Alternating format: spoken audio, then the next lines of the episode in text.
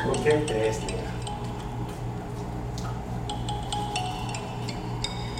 Hola, mi nombre es Glenis y hoy quisiera ah, hablar sobre lo que es ser madre soltera.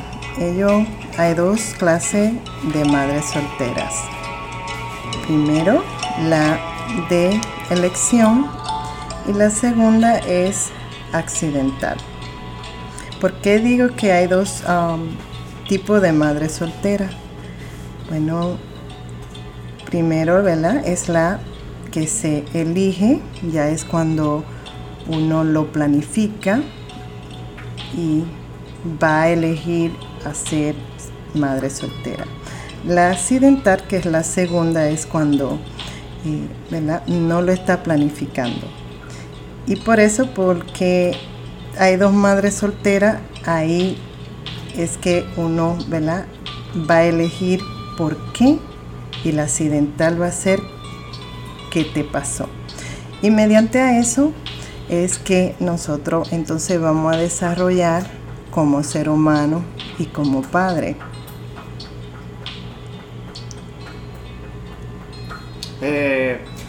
La accidental vendría siendo eh, que podría ser porque el padre lo abandonó, porque eh, no lo conoció realmente y fue pues algo que no se planeó y, llegó a ocurrir.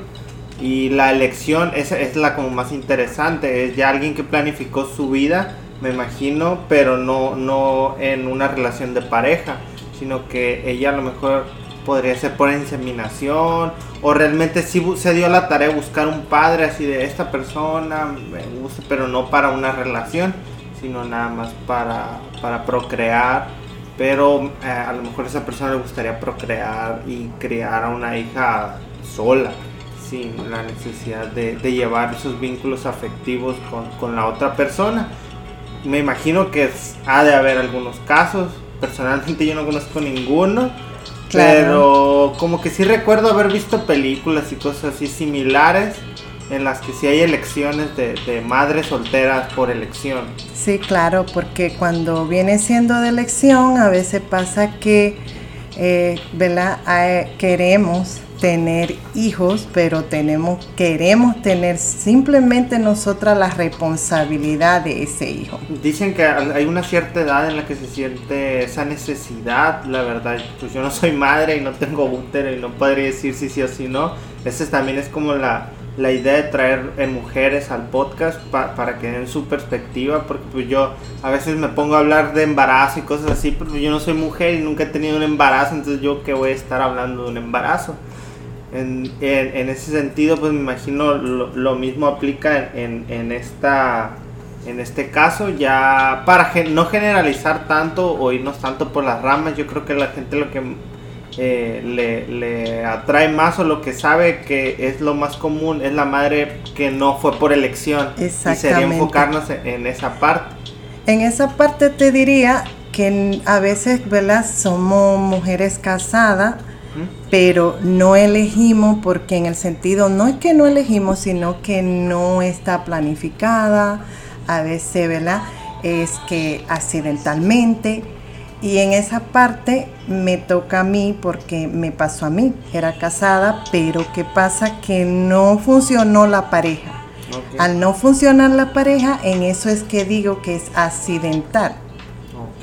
Entonces ahí sí te doy la razón de que cuando, como tú dices, que no, no sabe cómo hablar como madre, entonces ahora cuando ya pasa la situación, ahora vamos entonces a cómo enfrentar el ser madre soltera, que sí apreciamos, ¿verdad? Que tengamos los hijos, pero cómo enfrentar el, el criarlos sola, especialmente en los Estados Unidos donde se trabaja la 24 horas, donde no tenemos apoyo, es decir, sí tenemos en mi caso, yo tuve apoyo de mi familia, pero sí ya volvieron a emigrar, entonces me quedo yo siendo madre soltera, divorciada, eh, la responsabilidad de tener negocio, es decir, tenía, como dicen los americanos, mucho, mucho, mucha Ese es un dicho que se dice, es decir, nos ponemos todos los sombreros de padre, de madre, de ser um, jefa, ¿verdad? De, de una compañía. Entonces ahí te vas desarrollando qué es lo mejor que le puede dar tú a tus hijos en los Estados Unidos cuando tiene tan poquito tiempo, que es lo más principal para criar un niño. Hay una parte que platicando fue la que más me llamó la atención, que es el tema de tiempos.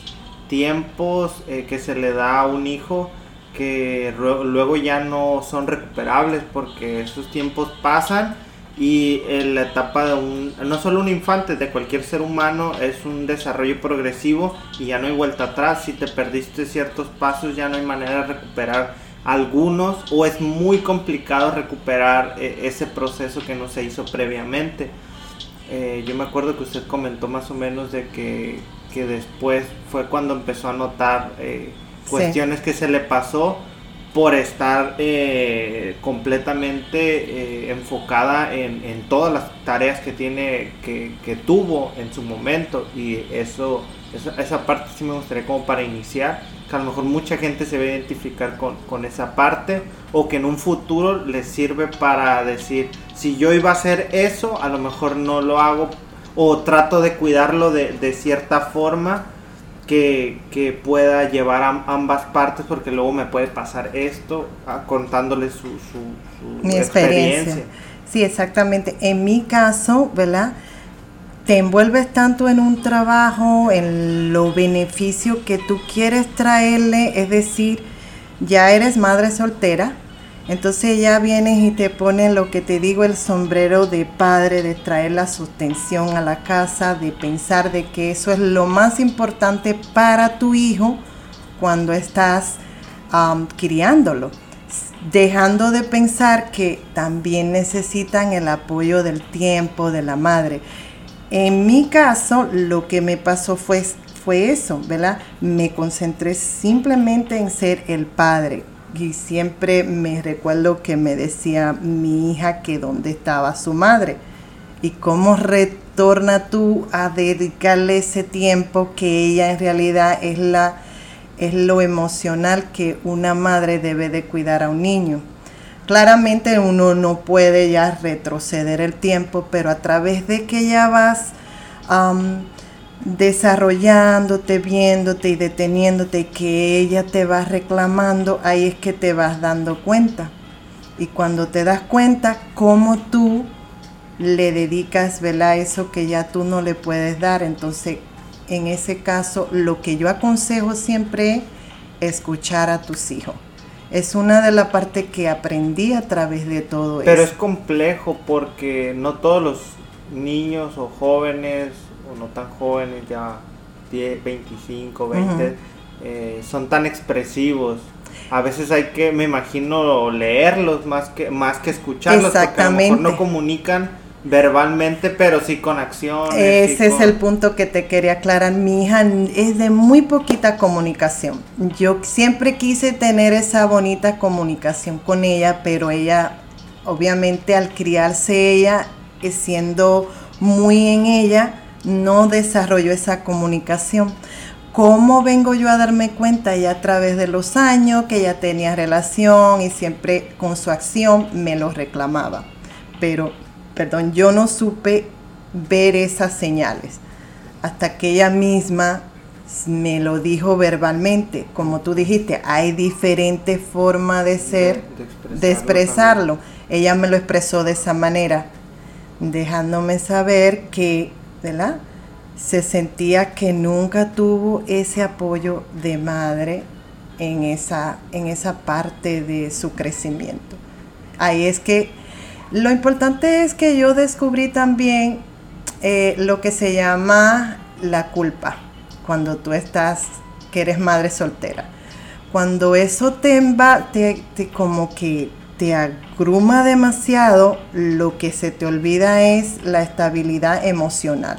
La culpa es súper, súper importante que le pongamos atención en el crecimiento de un niño cuando tú eres madre soltera. ¿Por qué? Porque la culpa te hace hacer muchas cosas que no te detienes a ver lo que en realidad un niño necesita cuando eres madre soltera.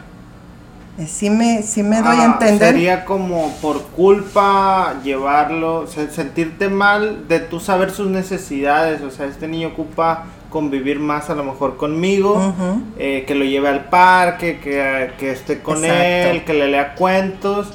Pero no, mejor le compro un videojuego, que es lo que él quiere ahorita en este momento, y ya en 10 años lo veo a ver qué. Y especialmente los. Estados Unidos, ¿Eso sí? Ah, exactamente, especialmente los Estados Unidos. Aquí no me identifico mucho con eso, pero usualmente eh, las madres solteras nos um, de- te dijo la culpa porque es lo más que uno, ay, no, mi hija vino, tuvo un problema en la escuela, sea de bullying, sea que en el desarrollo, que se sienten ya, que necesitan esa comunicación que uno le enseñe, porque nosotros somos los maestros de nuestros hijos, ellos son esa esponja que van absorbiendo.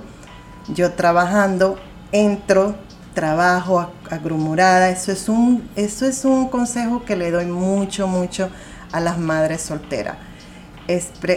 Esperar que ellos se expresen. Y, dijo una palabra clave, somos maestros de ellos, pero el problema es que, que, que para ser maestro uno tiene que saber enseñar y, y ser padre es algo que a, a nadie le enseña nunca uno cómo serlo.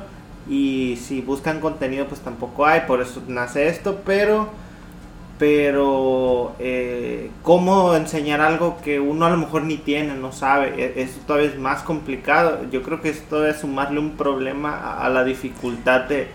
de- de Eso este sí, es verdad, pero en mi caso lo que me ayudó mucho siempre fue el amor. Para mí es importantísimo y saber distinguir en lo que es el castigo y la disciplina, porque yo hay padres que no saben distinguir eso. Entonces cuando tú le enseñas la- nada más el castigo y no darle el balance del amor, entonces ahí es que va emocionalmente afectando a esos niños de madre soltera.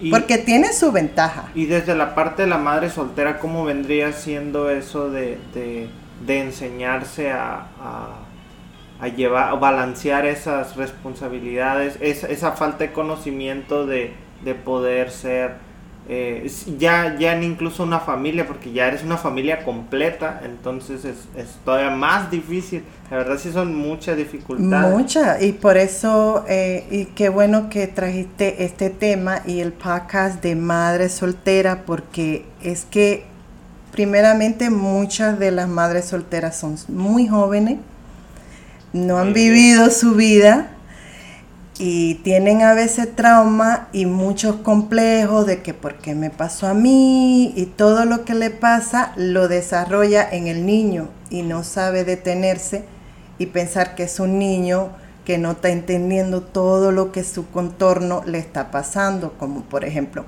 vienes cansado de un trabajo, lo que me preguntaste de cómo balancea uno eso, cansado, si te agotas, si supuestamente trabajas, te agota, pero siempre tener el instinto de madre de la necesidad de un niño. Y eso fue lo que a mí siempre me ayudó.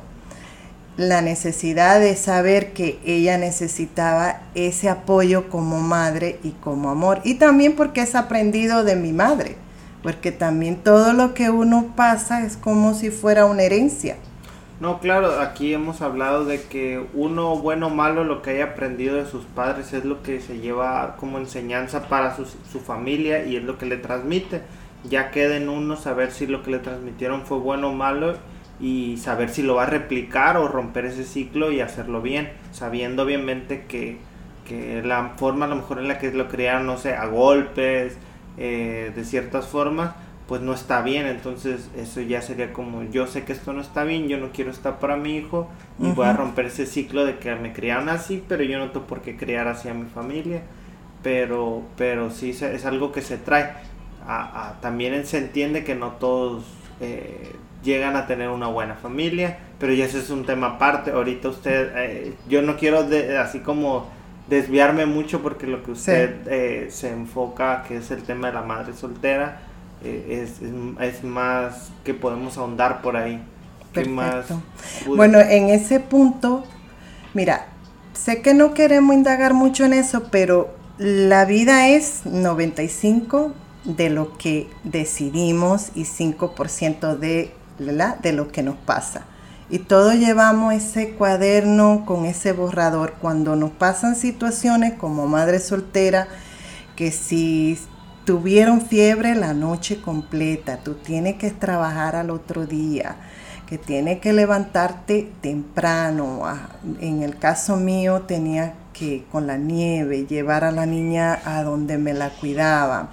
Eh, tienes fiebre, decides quedarte a cuidar a tu hija o ir al trabajo, ¿verdad? Son decisiones que tú como persona lo haces. Y todo ese granito poquito a poquito que tú le dedicas a tus hijos es lo que alimenta esa salud emocional de un niño siendo madre soltera, en el caso mío, ¿verdad? Como tú dijiste, es el principal punto que estamos hablando, es de cómo desarrollar cuando tú eres una madre soltera que tiene 20 mil responsabilidades en, tu cabeza, cómo establecer esa esa estabilidad emocional de un niño. Cuando tú a veces ni lo tienes tú mismo, ¿ves? Aquí, aquí di un punto clave y yo lo estaba tratando de ejemplificar ahorita que era, por ejemplo, el, usando el mismo ejemplo de que a lo mejor esa persona, el, su hijo está enfermo y usted decide entre ir a trabajar o no. Por ejemplo, una, una cuestión que viene ahí a la mente es el, niño no va a saber eh, por qué su mamá a lo mejor no quiso, a lo mejor lo internaliza porque no lo entiende todavía el por qué su mamá tuvo que ir a trabajar. Pero ya en retrospectiva, y es como una especie de, de, de, lucidez que a lo mejor les va a dar muchísimo más adelante.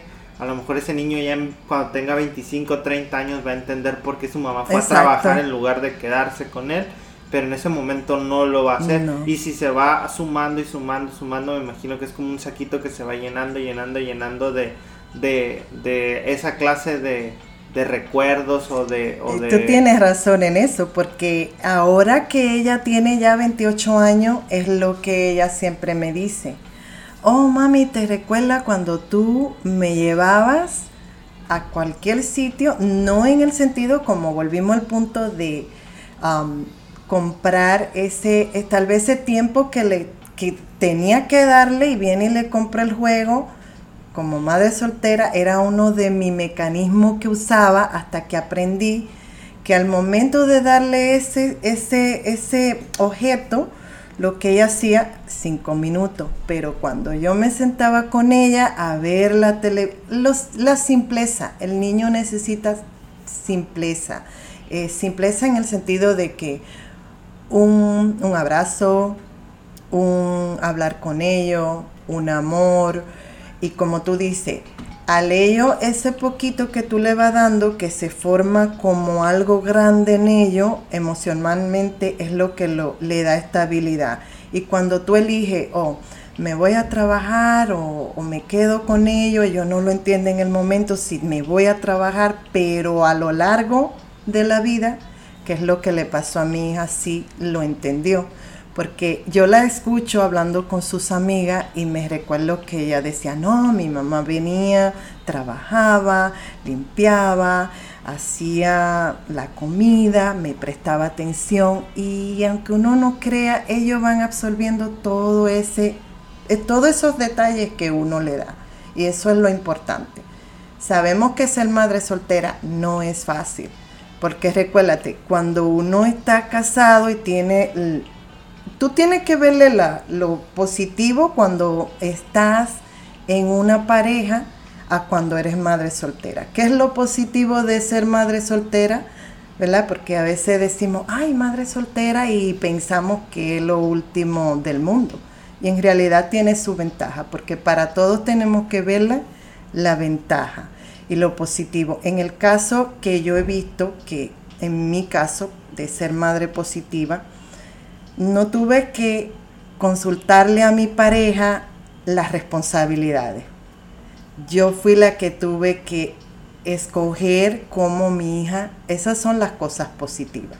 cuando a veces tienes una pareja y tiene que compartir ese tipo de responsabilidad, a veces hay conflicto. Hábitos y valores, Exacto. cuestiones de educación. Entonces, en cuanto a eso, a los hábitos, a cómo tiene que llevarse la educación, esas son las cosas positivas. Eres tú la responsable, eres tú todo lo que tiene que hacer con tu hija. En cambio, cuando tienes el matrimonio, ya es otra responsabilidad.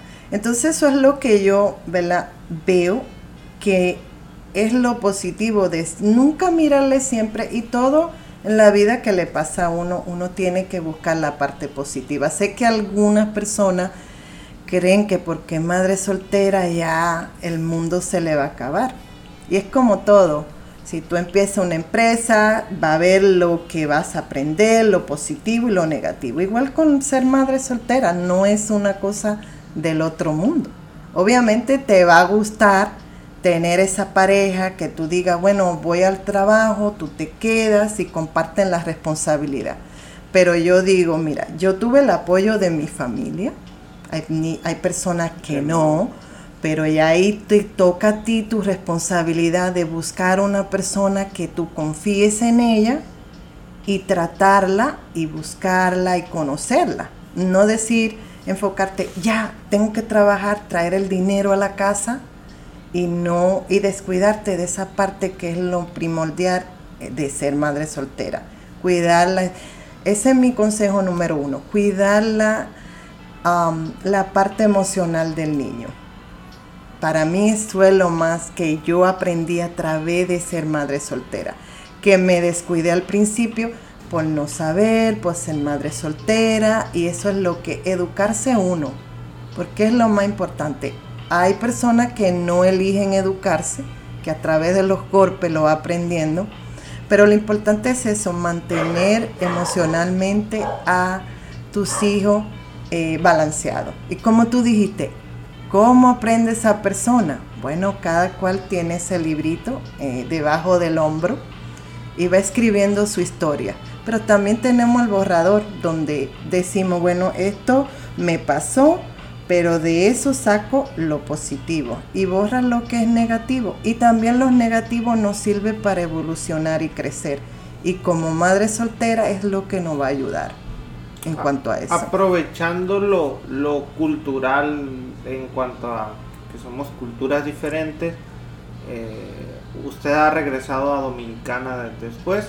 Sí. Ok, eh, ahí usted ha compartido entonces dos culturas cómo es vista la madre soltera en Dominicana. Este es un pequeño paréntesis muy cortito. La verdad no quiero ahondar en esa parte, nada más es por curiosidad. Y creo que esa curiosidad la compartimos mucho. Bueno, eso es como aquí en México. ¿Cómo es ser madre soltera? ¿Cómo es visto por la sociedad ser madre soltera en Dominicana? Como en, México, Como en México. Es, eso yo creo que es mundial, en el sentido de, de ser latino.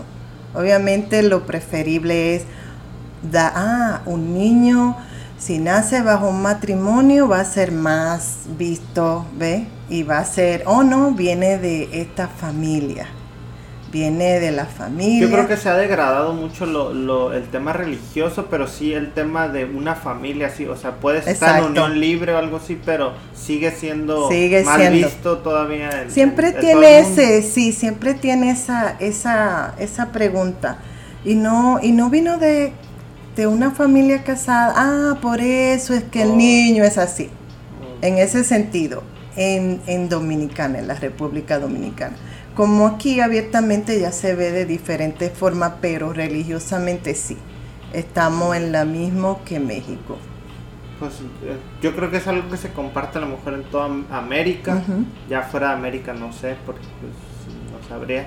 Pero ese era mi pequeño paréntesis. ¿Y cómo es eh, ahora sí que eh, el ser una... Eh, tener esa responsabilidad de madre soltera y llevar o desempeñar una labor económica en, en este caso? En mi caso, en mi caso yo siempre eso lo vi porque para mí siempre ha sido una estabilidad.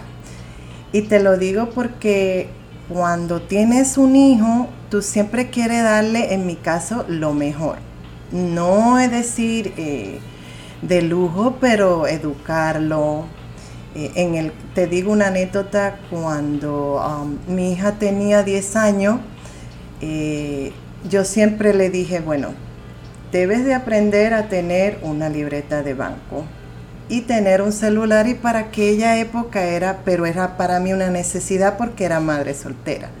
Y como en los Estados Unidos nevaba mucho, y yo siempre le decía, espérame fuera del, dentro de la escuela.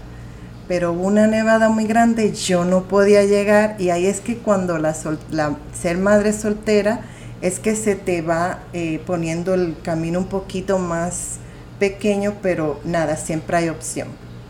Que ella hizo, me llamó. ¿Entiende? Que quiero que el backup sea de positividad para las madres solteras. No, pero también hay que mostrarles la, realidad. Bueno, oh, yo trato siempre de, mostrar el lado también feo claro, de muchas claro. porque pues no tiene caso nomás pintárselo bonito a, a las personas porque la gente sabe que la vida no, no es todo bonito y todo positivo. Pero que hay opciones. Ah, claro, o sea, también no, no es deprimirla, o, o mucha también es como lo toma la gente, porque si tú le, dices, eh, esto es así y no va a cambiar, qué puedes hacer tú. Oh, claro. qué puedes hacer para que a lo mejor no sea. Yo en mi caso no te golpee tan fuerte o, cosas así. No, y, y, y, tiene, y tienes razón en eso. La parte que me hizo más pesado es en esa parte de que me hiciste la pregunta ahorita, o ahora como dicen aquí en México, de tener dos trabajos. Entonces ahí que tú dices, eh, eh cómo me divido, ¿verdad? De la parte de sostenerla, eh, mi finanza en, en cuanto a, a, la estabilidad de una familia que éramos ella y yo. Entonces ahí es que empieza lo duro, ¿ves? Eh, la emoción de ella o, o traerle la comida a la casa la elección, la parte que tú dices que también hay que mostrarle. Y es difícil de entenderlo de joven o de niño y ya, ya de adulto o, es que de joven maduro o de joven maduro yo creo que si llegas como a entender de ah, estaba difícil o, a lo mejor ya cuando empiezas a hacer tu, tu familia muchas veces en retrospectiva dices ah la neta o ah la verdad es que mi mamá pues, muchas ganas y me sacó adelante porque es muy común las madres solteras en, ah, en México. Esa es la parte, Sí, es la parte difícil. Y, y, y, todo el mundo habla bien de, esa parte así de, ah, mi mamá, pues la verdad, nos sacó adelante, éramos muchos y... Pero ahí es que, que yo, ahí es que yo te digo que es la parte positiva y la opción, tal vez no me, me, me di a entender bien, que fue difícil. Fue difícil porque ya ahí tú le vas restando el tiempo que debe de darle a tus hijos. Pero a la vez, como es algo positivo, ellos van creciendo y viendo que fue una necesidad. Luego también un consejo que creo que sería positivo en este punto sería que, que la, y lo, usted lo dijo a lo mejor, pero no quiso andar tanto, es que la vida no se acaba siendo madre soltera o sea, todavía tienes opción de tener pareja, desarrollarte como persona, como individuo, con pareja o sin pareja, o sea, todavía está toda esa vida por delante. Y ese es otro punto. Ya cuando eres madre soltera, a elegir quién va a ser, ¿verdad? Esa parte paterna para tu hija, porque siempre va a haber eso.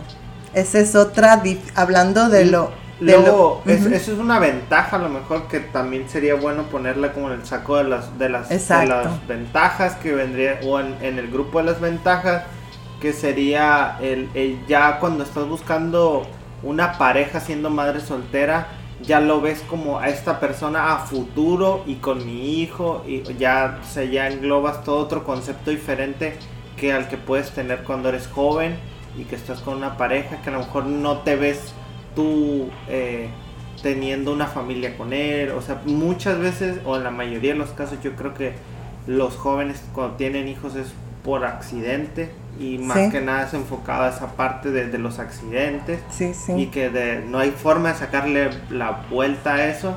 Entonces sería como si ya estás ahí y, y, ya estás en esa situación específica, ya sabes qué buscas y cómo lo buscas, que a diferencia de un principio, cuando a lo mejor por accidente terminaste con un hijo de la persona que, que tú no pensabas para una familia futuro, porque a lo mejor tiene muchísimos malos hábitos, eh, o, otras cuestiones negativas que no te ves tú en una relación con él a futuro.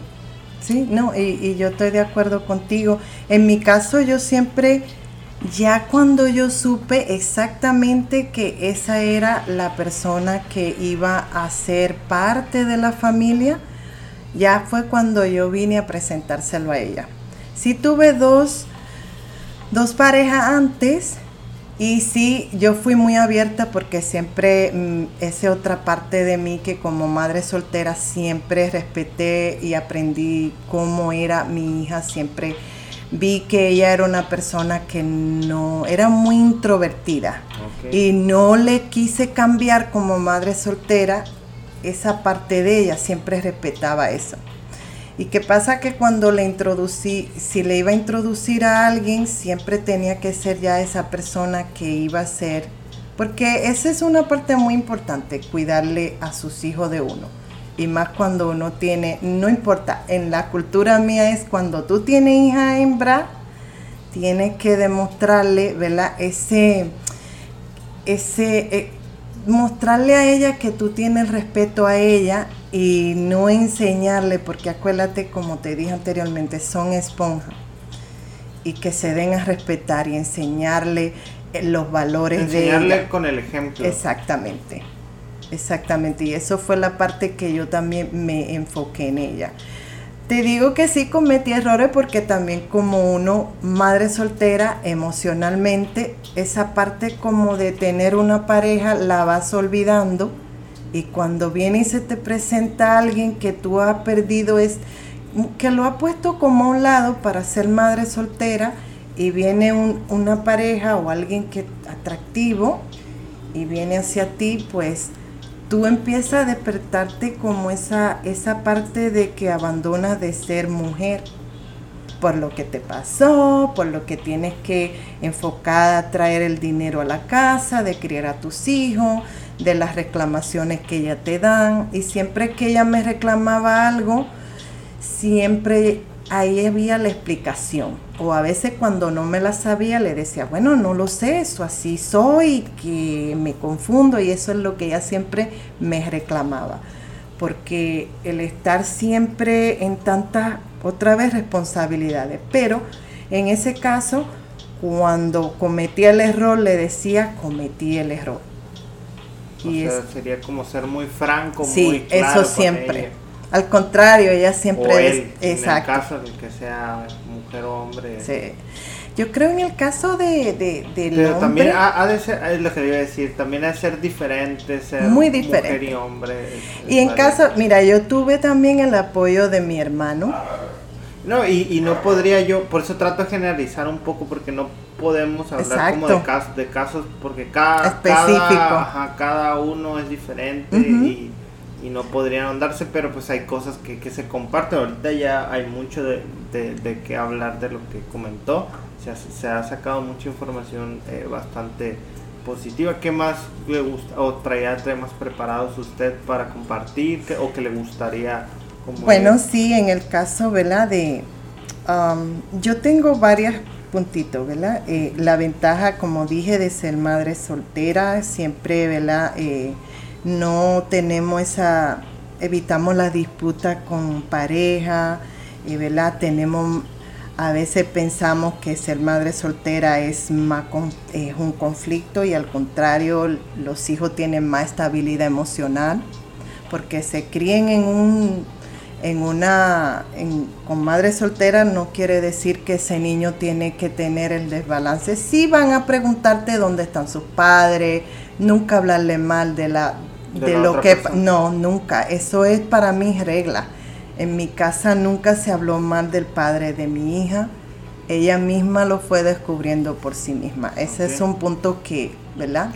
Como también he visto que es muy común que, o al menos en mi contexto específico de mi ciudad y todo, he visto que muchas veces la, cuando se separan, como que intentan ocultarle y hablarle mal al hijo de la otra pareja, pero yo siempre creído o pensado me parece lógico que a final de cuentas los niños van a crecer, van a ser jóvenes, eh, en algún punto van a tener pues más de 18 años y van a tener la libertad de ir a, conocer a, sus padres y ahí es cuando ellos van a generar un, vínculo o, perder ese vínculo y van a hacerse una idea real de, ese individuo en, en ese contexto.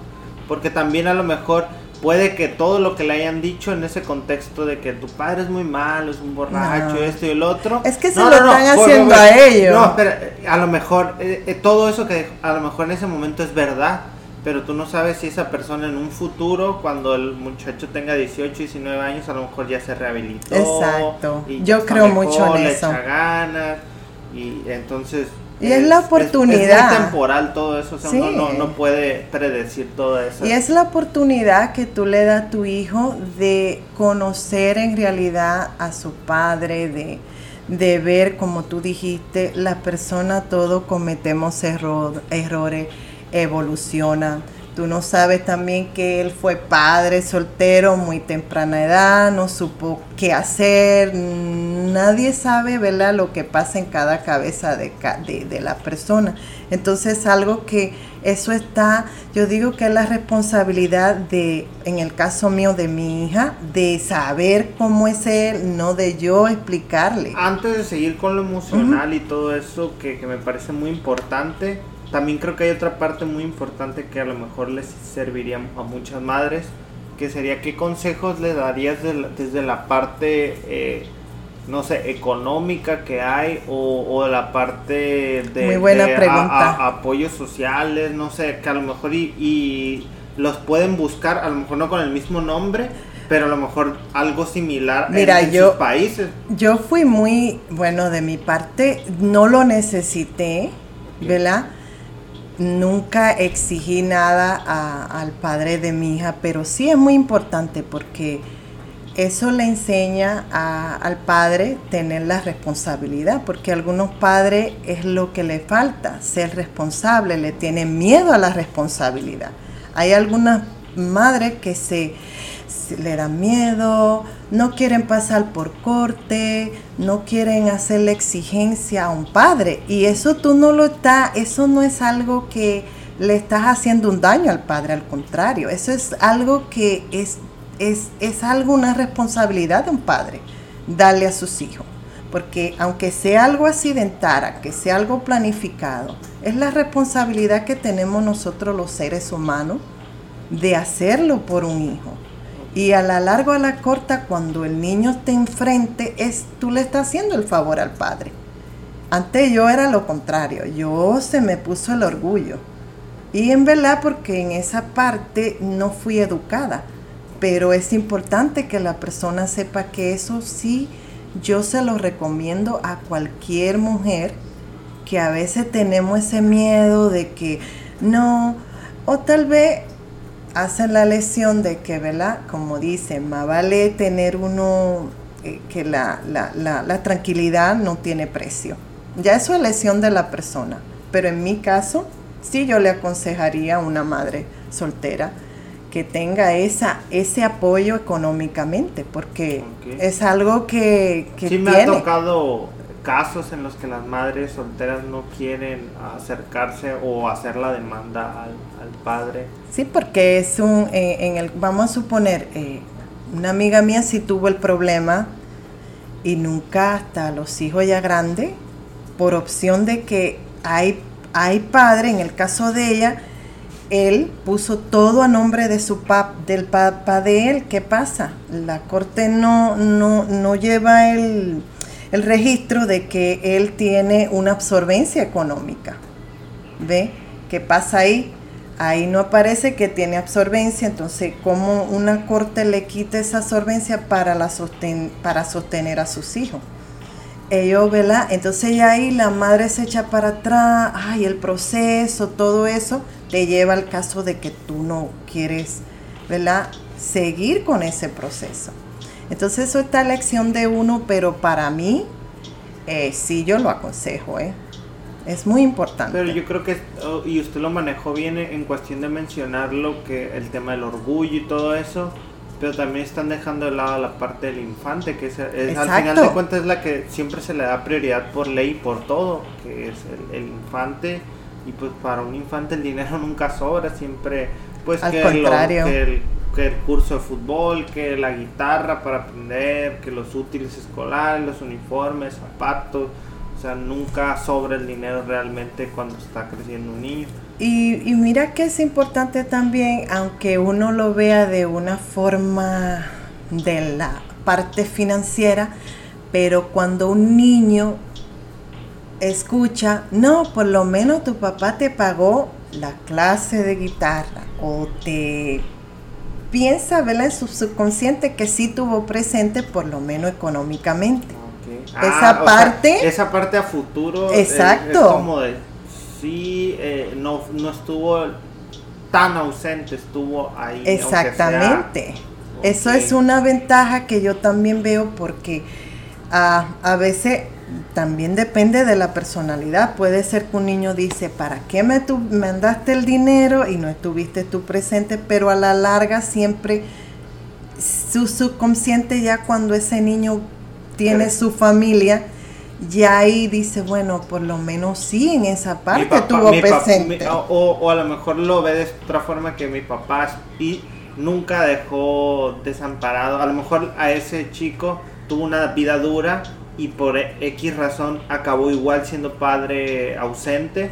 Pero dice, pues mi papá siempre me mandaba dinero, pues yo también le voy a mandar dinero a mi hijo, aunque no esté yo eh, presente. es como te digo, siempre, siempre siempre yo veo esa parte que hay un negativo hay un positivo llegó una pregunta a mi mente a lo mejor eh, es muy muy grata para muchas personas. Consejos específicos de inversiones eh, en el desarrollo de un, niño económicamente que usted recomienda. Oh mira yo desde el principio cuando a mi hija le van a hacer regalo en los Estados Unidos si yo le tuve una cuenta bancaria cuando le iban a hacer regalo muy o pequeñito, siempre, ah, deposítalo. ¿Qué le enseñé a ella?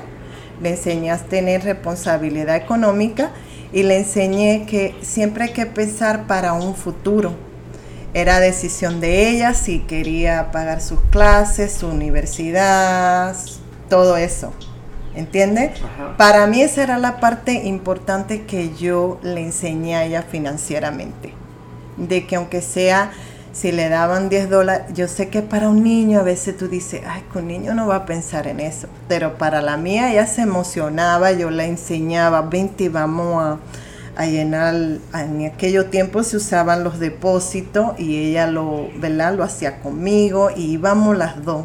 Eso fue algo que yo a ella le enseñé desde pequeña, porque le está enseñando dos cosas en mi caso a mí no tuve esa educación y no le tuve esa cosa al dinero, pero ella supo que el dinero es una necesidad y también una responsabilidad y que a largo plazo la va a ayudar en un futuro. Y esa parte también fue muy grata con ella porque ella vio que financieramente eh, éramos las dos, pero a la vez Nos educábamos las dos y nos apoyábamos las dos. Ya cuando ella veía que me pedía algo en exceso, ella sabía cómo yo lo trabajaba, cómo tenía yo que dejar de tener el tiempo con ella para trabajar y traer el dinero a la casa. Entonces, esa es la parte también importante que uno, que a veces uno dice, no, que un niño muy pequeño para enseñarle eso. Para mí, fue una herramienta muy importante en la parte económica. A mí me parece que hizo la decisión correcta, o sea,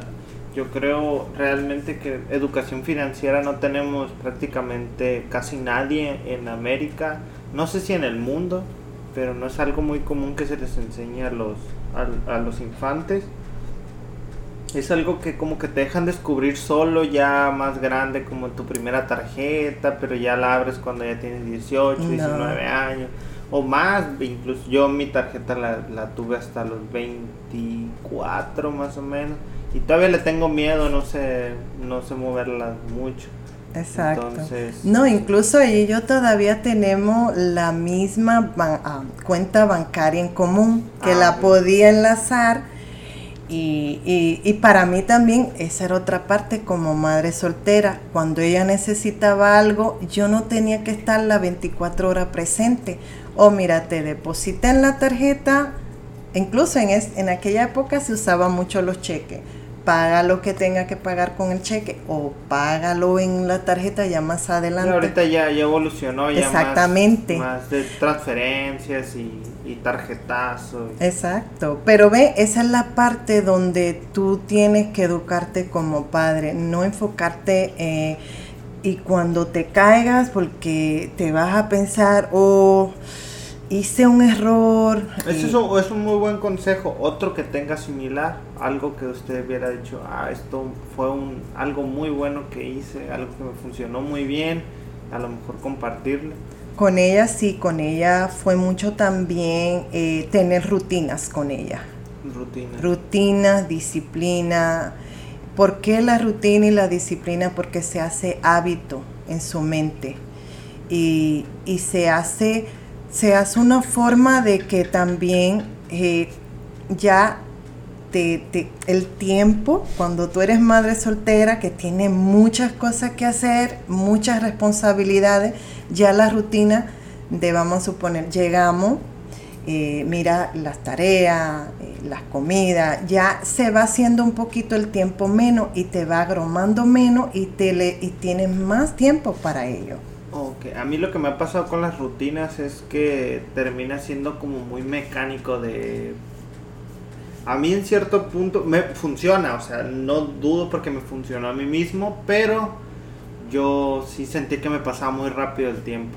O sea, era como de tum, tum, tum, Era lunes y de repente me veía en sábado, domingo. Y cuando me daba cuenta ya pasó un mes, y ya pasaron dos meses. Y ya pero recuérdate que es el balance la rutina de algo, vamos a suponer, entrábamos, ya sabía ella que tenía que irse a bañar. No, no, no, yo, yo entiendo, o sea, hay necesidades, por ejemplo, ser madre soltera es, algo que hay que manejarse. Y tú tienes que hacer la rutina. Cuando tienes un chico con una discapacidad, por ejemplo, como el autismo, el autismo no es una enfermedad como tal, sino como cierto... Sí, es una, eh, como, como... una definición de ciertos grados y, y ya avanza, es más extenso, pero pero por ejemplo es, es de lo primero que te dicen rutinas, rutinas, porque... Eh, es que ellos trabajan con rutina. Entonces sí, sí funciona muy bien para organizarse cuando se necesita orden. De pero hecho, recuérdate, lo recomienda en las empresas y en todos lugares. Este, pero recuérdate que tú tienes que conocer la personalidad de tu, de tu hijo. En mi caso era la personalidad de mi hija, trabajar con rutinas porque ella va a funcionar. Tú tienes que aprender, yo sé que como madre soltera tú dices, wow, son muchas cosas que han hablado y que hay que implementar, pero obviamente cada persona va a coger la herramienta que le, le va exactamente.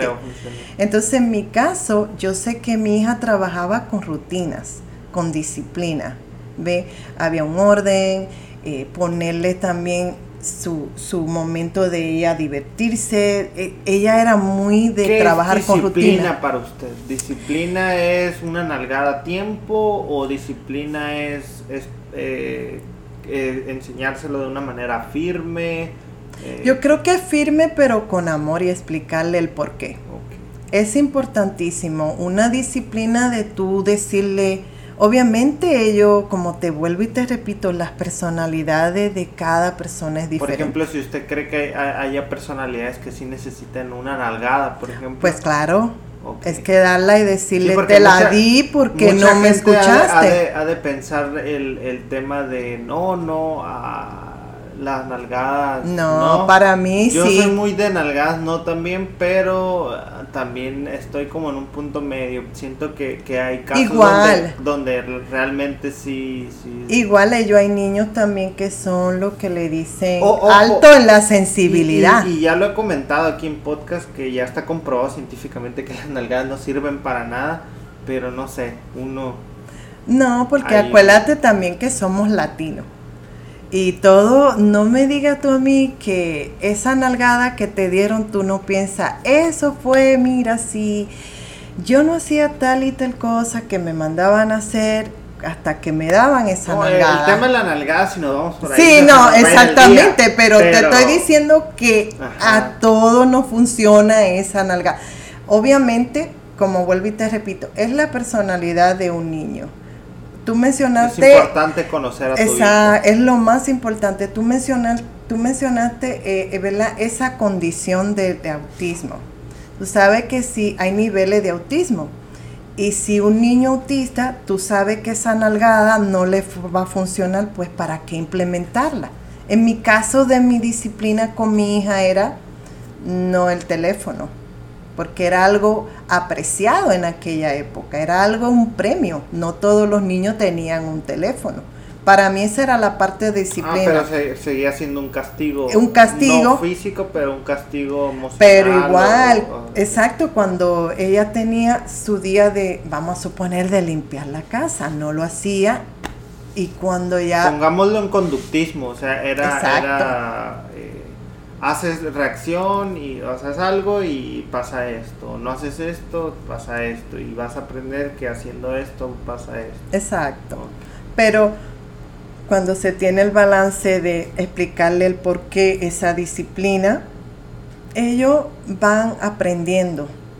Y obviamente tú no vas a hacer un regaño como con ira. Tú le vas a también enseñar la parte que tú dijiste ahorita. Tenemos que enseñar lo negativo y lo positivo para que ahí esté el balance. Y eso es lo que pasa. Y volviendo siempre al tema de conocerlo, siempre, porque hay personas, hay niños que son más sensibles que otros. Sí. Sí, ¿Sí esa me entiende? parte- esa parte sí es real, que hay unos chicos que, que emocionalmente son más sensibles que, que otros. Sí.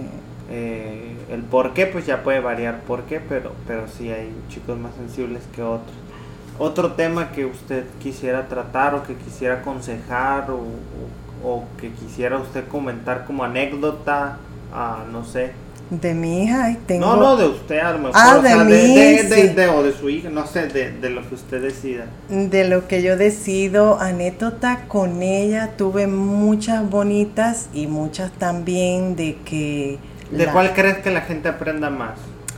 Ah, para mí, yo sé que tú te enfocas mucho en enseñar esa parte, eh, esa parte que... En enseñar. en Esa, en- y yo soy de mucho enseñar también, pero yo sé que te gusta mostrar la parte de que va a haber esa caída, pero yo digo siempre está esa levantada. Y para mí el decir a un hijo es mi mejor enseñanza de yo, ya mi hija adulta de 28 años, y decirme, mam, pues ella siempre me decía, mam, es que tú nunca fuiste mi madre, tú siempre fuiste mi padre, porque fui muy, ob- obviamente volví a la disciplina. Y el de yo decirle perdón, no, no, yo también fui una madre que fui aprendiendo a ser madre soltera, a ser madre. Entonces, el ella ver esa, esa humildad mía y esa eh, verme como vulnerable, porque siempre los hijos van a ver a uno o no van a decir el perdón, pero de corazón. A veces tú te tropiezas con ellos y tú le dices, ah, perdón, pero no ese perdón de corazón de eso fue lo que más me impactó ya, de ella ser adulta y ella enfrentarme y decirme la parte que menos le gustó de, de mi crianza. de joven fue muy eh, así comunicativa con usted. En- No. Ok. Me refería como en el hecho de, de que es muy también común en, en Latinoamérica que las, por ejemplo, la, la visión de no le voy a contar esto a mi mamá porque se va a enojar o me va a Ah, pegar. sí. Pero Ah, eh, una anécdota muy bonita. Cuando ella nunca fue de salir de disco, Ajá. pero la primera vez que me dijo, mam, me voy a tomar un trago, ¿qué me puedo tomar en Ah, la discoteca? parte. Esa es muy importante.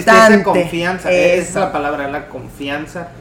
O sea, eso, eso usted sí recomienda. Me, ¿O sí. Bueno, no, no es recomendable, es básico y, y es obvio. Me refería a cómo se construye desde su Eh, perspectiva. yo creo que la construí cuando de, ¿verdad? Empecé a ser más amiga de ella. Ok. ¿Cómo te fue? ¿Te gustó este chico? Porque, pero nunca perdiendo la parte de ser madre, porque va a haber siempre ese vínculo, ¿ves? ok. Pero aprendí a ser más amiga de ella. Y el ella llamarme a la una de la mañana, preguntarme, mami, ¿cuál es la bebida que tú bebías cuando era...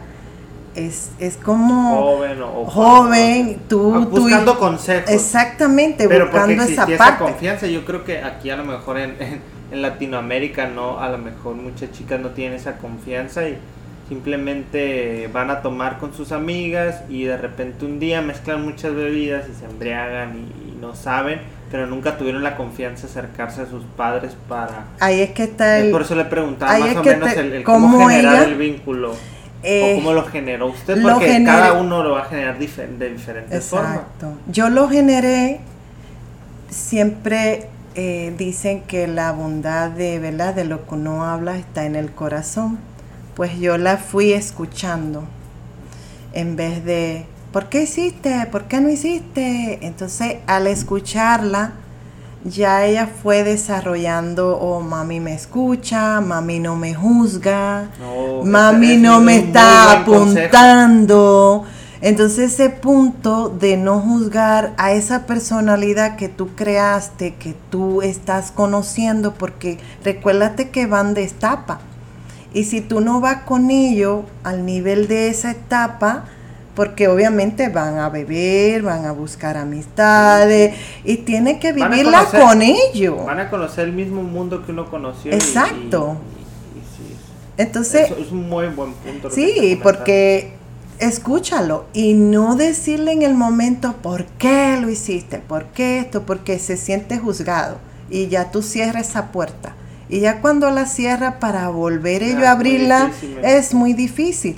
Si tú ves que algo te impresiona de lo que te, porque uno como madre, obviamente, ay, está bebiendo, va a manejar, va a guiar, va, va a hacer esto, es lo primero que te viene a la mente. Y es lógico porque tú fuiste joven. Cuando te pase eso, espera, respira y ya en un momento, buscar el momento adecuado y dar el consejo cuando tú veas. Y sé que a veces suena, ¿no? Pero eso es muy calculado, es muy difícil.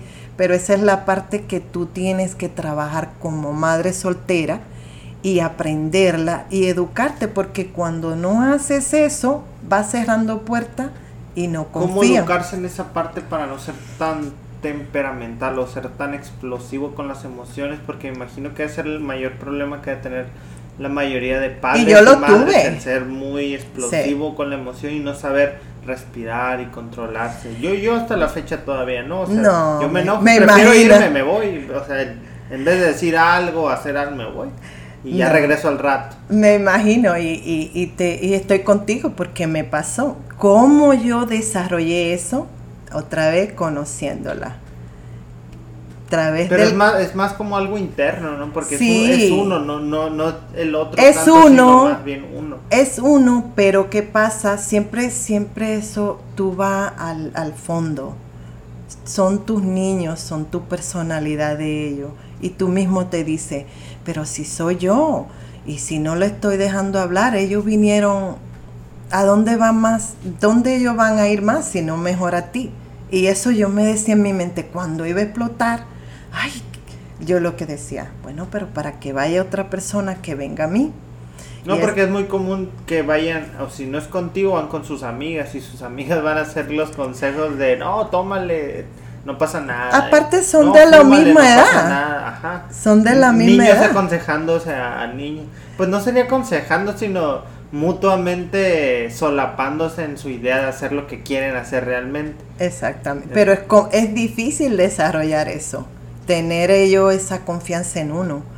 Y, y es lo que te digo, siempre tener el porqué de cuando tú vas a, criar a un niño, o, yo en mi caso, ya mi hija de 28 años, ya en esta etapa que ella va a tener un hijo. Antes de pasar a eso, y si me gustaría, eh, voy a hacer una pequeña acotación que era del tema pasado. Eh, eh, comentó el tema de separar el vínculo entre, por ejemplo, madre y amiga. Por ejemplo, esa parte está, está complicada. Por ejemplo, yo me acuerdo también que yo como entrenador, siempre les pinto una raya a, los chicos que yo entreno de me llevo bien contigo, pero soy tu entrenador y me vas a hacer caso porque soy la autoridad aquí. Y siempre pinto esa raya porque trabajo con más entrenadores y entre esos entrenadores había o hubo otros que, que no podían pintar esa raya, eran como muy sus amigos y dejaban de ser entrenadores para ellos. O sea, los chicos ya no les respetaban como entrenadores sino, ah, eres mi cuate, no, realmente esa autoridad se pierde. Y me imagino que va a ser lo mismo como padre, o sea, si te vuelves muy su amigo, a lo mejor ya no te ven tanto como padre, a lo mejor ya como que tu autoridad queda, no sé, un poco más abajo, no sé cómo decirlo. Sí, sí, no, yo entiendo la pregunta. En mi caso me pasaba al principio y ya estaba de parte mía educarme y es súper difícil porque, ¿verdad? Lo primero cuando un hijo te viene y te dice algo, lo que reaccione tus emociones y no, ¿verdad? Eh, eh, el, razonamiento. ¿Y qué pasa? Esa línea, eh, yo siempre le decía, sabes que puedes contar conmigo. Y lo que me diga, aunque yo al momento te vaya a decir, tú sabes que yo siempre espero siempre va a haber esa línea fina y esa gruesa. ¿Cómo no pasar esa línea fina donde tú dices, como tú dijiste, que te falten al respeto? Otra vez volvemos, ella conocía mi personalidad. Y yo le dije así, sabemos, yo conozco cómo tú eres, tú conoces cómo soy yo, vienes como viene donde sea, pero siempre recuérdate que yo soy tu madre y tu amiga a la vez ya está en, ya está en responsabilidad tuya, por ejemplo, a la edad de ella ya tú vas a ser adulta.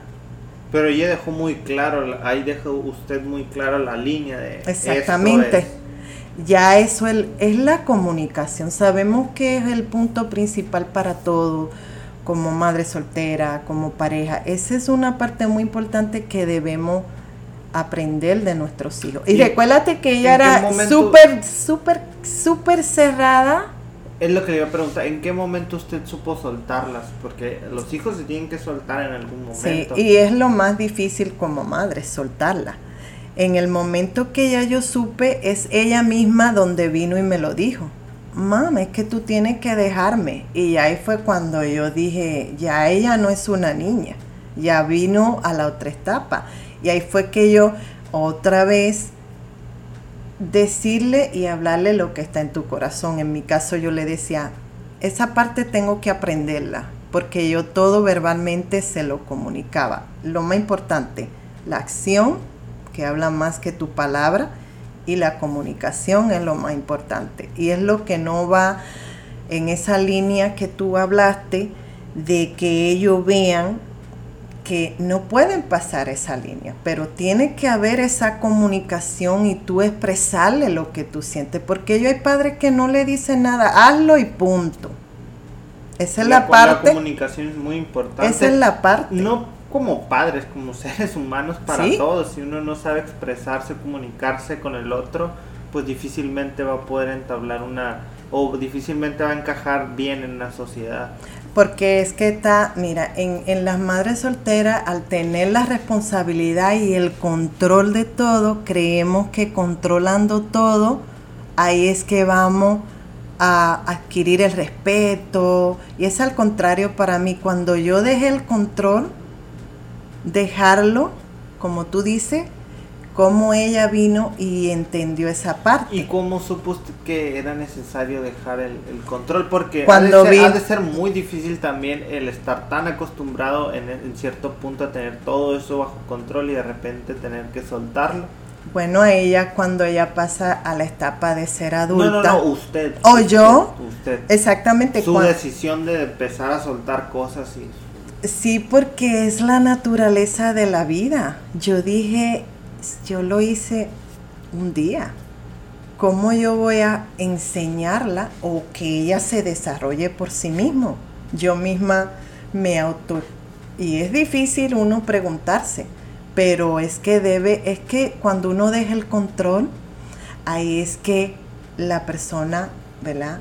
Eh, crece y ella fue creciendo mediante yo fui soltando que me fui callando, menos corrigiendo, menos guiando, dejándola que ella vaya tropezando, buscando quién ella es, su identidad y todo.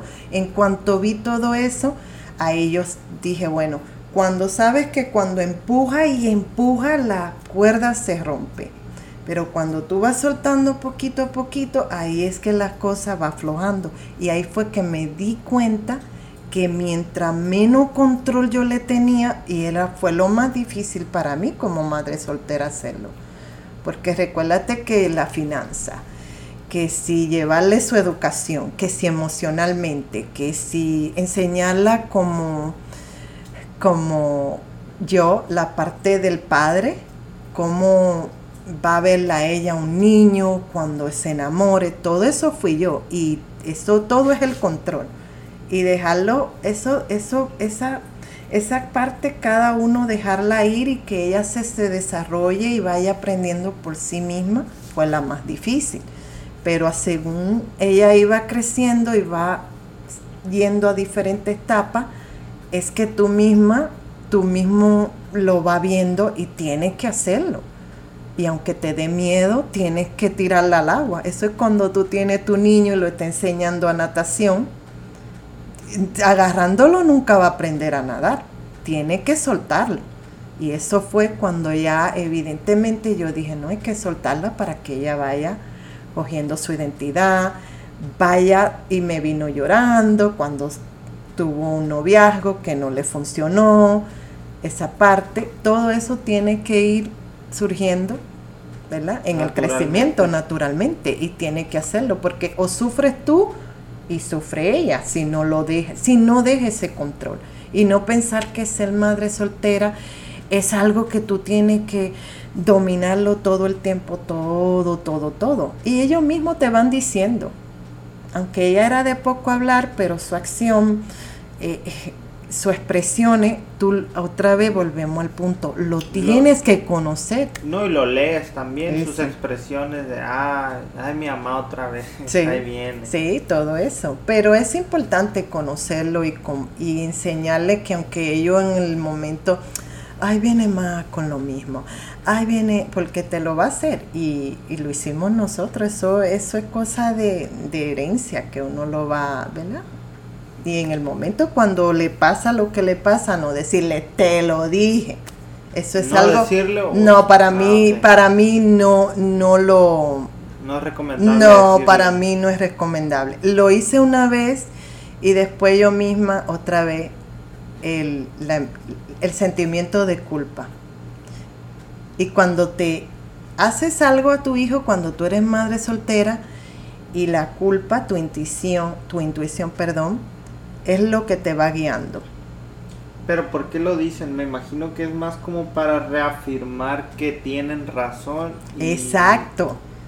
Y luego termina siendo pues molesto para, para mejor para... Es que nadie quiere oír sus propias... Yo creo que con la, con la intención de, de, ratificar, escúchame, o sea, yo te estoy diciendo esto para que me escuches y, Pero y, y un... porque yo ya lo hice, no sé y, y, resuelva así como de a la próxima que te diga algo, hazme caso. Pero cree que ocurra o, sea, o, es más común que más bien lo vuelva a hacer y se vuelve a equivocar y va a aprender de su error. Yo creo que para mí lo que me funcionó, bueno, sí, no te digo, nunca se lo dije. La primera vez que se lo dije, creo que la herí mm. mucho. Entonces yo pensé, bueno, va a aprender de eso, de que el error y más yo diciéndole eso, doble el, el, dolor, ¿será que es algo que va a aprender? No.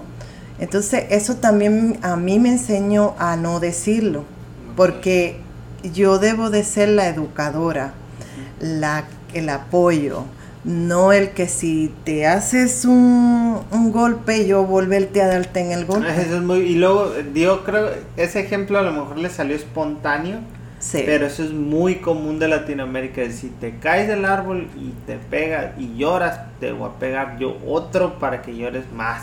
Exacto. Eso, eso se me hizo ahorita como un, flashback de eso, pasa mucho. El te voy a volver a ratificar tu error. Y es, es que también, mira, yo Son cosas también muy culturales. muy también. culturales y creo que a mí no me funcionó cuando era pequeña. Hay personas que sí, a mí no me funcionó y eso, no llore. Pues ¿por qué le reprimes el sentimiento? Porque eso es lo que reprime que una persona cuando sea adulta no Sí. bloquee la comunicación. No, es lo que decía, no se exprese. Exacto. Entonces, ahí mismo aprendí que el yo decirle, te lo dije, es algo que no era saludable mentalmente para ella ni emocionalmente. Yo creo que en Latinoamérica, te- o en América, para no decir Latinoamérica, en toda América tenemos como eso muy de li- autolimitarnos la comunicación de, de manera cultural, que luego se traduce a lo verbal y lo, lo emocional. Creo que ese, ese es un punto que se puede ir cambiando desde ya para, para las futuras generaciones. Es la Que ventaja mía. fácil No, exacto, y es la ventaja criada, ¿verdad?, en multicultural en los Estados Unidos. Es algo que me da ventaja y es muy, muy bueno que lo traiga al podcast. ¿Por qué? Porque cuando tú tienes, que me preguntaste, ¿cómo te educaste para eso? Eso es mi parte que, ¿verdad? Al traerlo aquí me, me gusta compartirlo porque eh, ver todas esas culturas, el, el americano no es así. El americano es un padre que le explica y nosotros los latinos somos los contrarios, que decimos mientras más le damos, si se cae volvemos y le da. Ellos no, ellos dejan que se desarrolle el sentimiento y ellos son más, dicen no que los americanos son más fríos, no, es que ellos desarrollan según el crecimiento de un niño, deja que ellos se desarrollen. Si quieren el golpe se cayó, no llore, pero si un golpe te duele, tú tienes que llorar. Entonces, ¿por qué reprimirlo? Entonces, eso me da la ventaja de venirlo, ¿verdad? Para compartirlo, compartir. para, que la persona vean esa parte de... eh, Aprovechando la multiculturalidad, ¿qué, qué cosas observó en, en, en- en- o diferentes culturas que le hayan llamado la atención en cuanto a, a crianza de, de niños? A mí personalmente me gusta mucho eso, la americana. La americana y la cultura hindúa son, ellos cuidan mucho, mucho el desarrollo de un niño emocionalmente. Ellos el ambiente se lo cuidan mucho. Ellos les respetan su horario de dormir. Ellos no somos como los latinos que si a las 10 de la si si hay una fiesta es me encanta mi cultura latina, no digo eso, pero estamos aquí enseñando, educando el desarrollo de un niño en otras culturas. En la cultura de ellos, ellos les respetan su crecimiento, su hora de dormir, su hora de jugar. Y no es algo rutinario o es algo que tiene que ser una disciplina, pero creo que desarrollan eso porque obviamente el cuerpo, todo tiene que ver, todo con el desarrollo de un niño. Si tú te das cuenta, cuando un niño no, tú le, tú le brincas el horario de dormir, está inquieto, eh, entonces tú empiezas, tate, tate tranquilo, no haga esto, no haga lo otro, pero no le está viendo la parte de por qué ellos están así emocionalmente. Porque el cuerpo lo dice y el niño te lo dice. Entonces el americano y la cultura hindúa, ellos por eso son muy respetuosos de los horarios de ellos, de comer, de dormir, de desarrollarse, de jugar, porque ellos van según el ciclo del niño y cómo ellos se van desenvolviendo durante el día, a lo contrario de los latinos. Si el latino nos dice, y también le veo la parte positiva porque son más relajados, ¿ve? Es el balance que debemos de buscar cuando un niño te dice, está inquieto, ¿por qué está inquieto? ha dormido bien, ha comido bien, ha comido muchas cosas que lo han puesto así, que cuando el latino lo que hacemos, no, mándalo aquí, eh, siéntate, pero ¿por qué está así? El escucharlo. Entonces, eso es lo que más me llama a mí de esa cultura. Y he visto mucha cultura, pero de ello me fascina esa parte que desde niños les respetan la emoción, el desarrollo de cómo ellos y su personalidad. Y a cada niño es individual. Los latinos a todos lo tratamos así, aunque decimos, ah, no, e, e, ese más tranquilo, el otro más vivaz, sí, y, y, lo junta y juegan, está bien, pero ellos son muy, hablan con el que es tranquilo, con el otro juegan, lo como que lo individualizan en sus emociones que es muy importante. Cada uno es diferente y se le trata de manera diferente. Y sienten esa tensión y sienten esa tensión de que si si tú eres así tú sabes que siempre está el niño que es del medio que ah que siempre quiere la atención porque no le dan ellos no ellos le dan la atención para cada individualidad. Eso es muy yo me lo y, ven ellos cómo los padres toman ese tiempo. Entonces, volviendo atrás, tu pregunta que me, me dijiste, cómo yo desarrollé eso, por lo que me crié en una multicultura, vi, fui adquiriendo, porque obviamente me interesa cuando tú tienes un hijo, tú te educas. Eso ya es tu responsabilidad como padre. Y eso fue lo que yo fui adquiriendo poco a poco con esa multicultura cultura.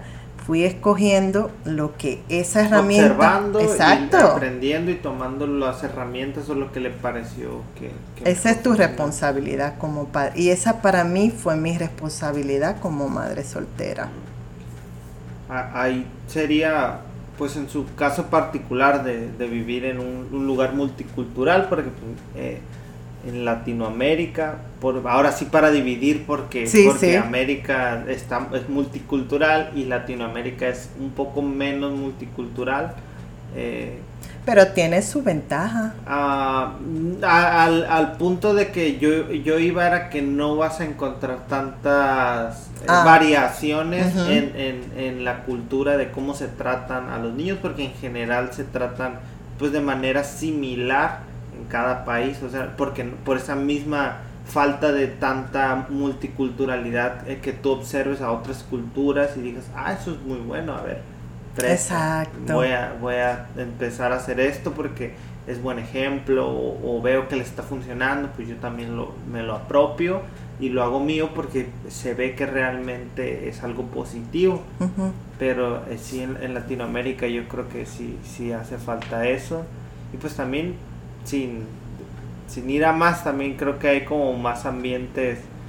O bueno, no, yo creo que debe ser en general en todo el mundo hay mucho ambiente negativo también que claro, se puede, también en absorber sí, de todos lados. Sí, porque también el multiculturismo también no te da identificación a veces, ¿verdad? En el sentido, tiene su, su cosa en contra y su cosa positiva. Como todo. Como todo. En Latinoamérica es muy bonito porque también ahí está, no está el multiculturismo, pero está que voy donde mi abuela, que voy donde mi tía, que donde tu tía te consiente, que donde tu abuela te dan otras cosas, ¿entiendes? Que no son muchos los americanos de ese tipo, pero en cuanto a lo que me preguntaste, ¿qué adquiero yo? ¿Qué herramienta adquirí multicultural? En eso me refiero. Y en los latinos somos en eso como muy papachoso, ¿entiendes? Me, parece que ha dado muchos buenos consejos y ha hablado muchas cosas muy interesantes. A lo mejor yo me fui mucho también en, lo de la crianza y a lo mejor dejamos un poco de lado la parte de la madre soltera. No sé si quiera ahondar más en, la parte madre soltera o, o, o haya temas que usted quiera ahondar o hablar un poquito más o comentarlos. En cuanto, como te referí, eh, mis consejos son eso de siempre eh, la comunicación, hablarle claro para que también el niño aprenda a desarrollarse y a expresar lo que tiene en su corazón Y, y en cuanto a eso, a, muchas cosas de, de la finanza, de, de, ellos con el tiempo van a entender, porque tú no le puedes explicarle todo a un niño, eso va en el desarrollo, eh, en, cómo tú te desempeñas y, incluso yo siendo madre soltera, eh, ¿verdad? Lo principal mío era darle un hogar y eso fue lo que hice. no, sus necesidades sí, me enfoqué en eso. Alimento, techo, ese, ese es lo principal. Seguridad. Sí, sí, eso es lo principal. La, la parte emocional, sí, la financiera es muy importante, pero yo siempre me enfoco en la emocional, el balance y, los errores, no enfocarse sí que me pasó. Y de la parte como, como una, eh, eh, ahora sí englobando todo lo que a lo mejor que, o bueno, en, ese contexto histórico que fue usted de madre soltera y, dueña de un, un negocio, eh, cómo ve esa parte de superación para, para pues otras chicas a lo mejor que escuchen. Esa parte me, me, me, me a mí personalmente me siento muy orgullosa de eso. Porque de mujer me imagino que es más complicado, pues que, mencionarlo a lo mejor como hombre sin... Recuérdate que no... más la verdad es que ah, podría decirse que que a los hombres se les da como un poquito más de ciertas facilidades para, para esa, esa parte. Sí, pero bueno, en mi parte obviamente porque soy criada ya diferente, pero en Latinoamérica no sé cómo se desarrolle tanto, para nosotros es un poquito más fácil, pero para mí esa parte de... ¿Por qué? Eh, creo que por la parte económica, financiera, todo la... Hay más facilidad de allá pero yo en estos ah, días. Yo pensé que de su crianza en dominicana. Ah, también. Por eso, no. Pregunta, recuerda, ah, sí, verdad que me hiciste esa pregunta. Bueno, en mi caso yo vengo de, de familia de negocio. Mi, ah, mi papá lo traían. Sí, lo traigo desde, desde siempre. Mi papá tuvo zapatería, siempre me criaba yo en el desarrollo. Mi mamá sí, porque siempre. empezar de cero me imagino que va a ser como más complicado a tener ya muchos ejemplos de trayectoria, algo así como lo que tenían los romanos, que el, salón de los bustos, que vendría siendo como las caras de, ah, mi abuelo hizo esto y esta persona hizo esto, pues yo también puedo ser igual de grande porque esto y el otro. Pero recuérdate que todos no somos jefe. Hay algunos que somos empleados y no te quita eso de ser madre soltera a emprender cualquier cosa que sea la necesidad tuya tú puedes vender lo que sea. El punto es tú buscar tus necesidades. Para mí, el ser emprendedora y madre soltera, para mí eso fue mi desarrollo como persona. Porque hay personas que tienen, vamos a suponer, en el caso que no sean emprendedores, que quieran estudiar, tener una carrera. Eso no te lo impide. Al contrario, para mí eso fue un desarrollo personalmente, porque también mi educación. Es difícil. Es difícil, es difícil. El ejemplo, pues mi pareja, mi pareja estudió ya con, un hijo, ya salió su sacó su carrera, pero pero a partir de ya un ya con un hijo y me imagino pues eso es como no a lo mejor no es igual para todos, pero pero sí sí se puede. Sí, es la parte de que tú tienes que buscar quién tú eres en el sentido, yo siempre supe que me gusta ser emprendedor. Em, ¿Cómo se yo, dice, yo, también, yo también me, me adelanté mucho el diciendo si se puede porque las condiciones no son iguales para todos.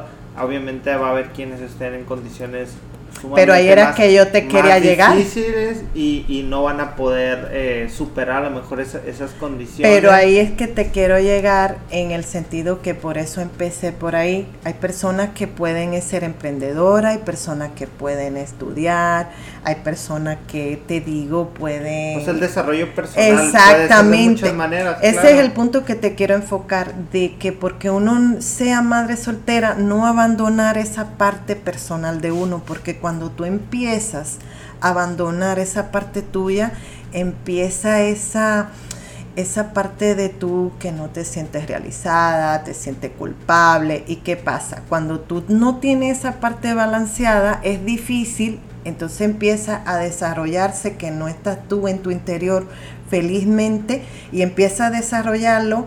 Ah, mira, tuvo un hijo a temprana edad y por eso no pude hacer lo que quería.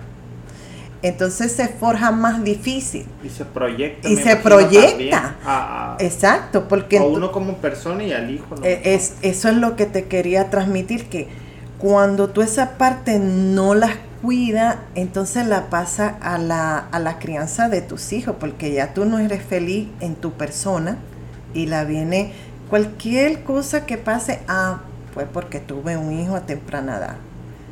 Yo pienso que eso es, es como una pausa. Eso no quiere decir que tú tengas un hijo que no pueda desarrollarte, aunque sea difícil.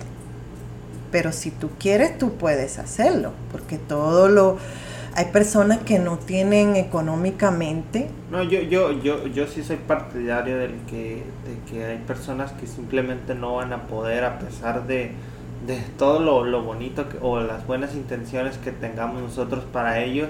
Hay simplemente gente que no van a tener el apoyo de, de su familia, no van a tener condiciones económicas en su pueblo para desarrollarse.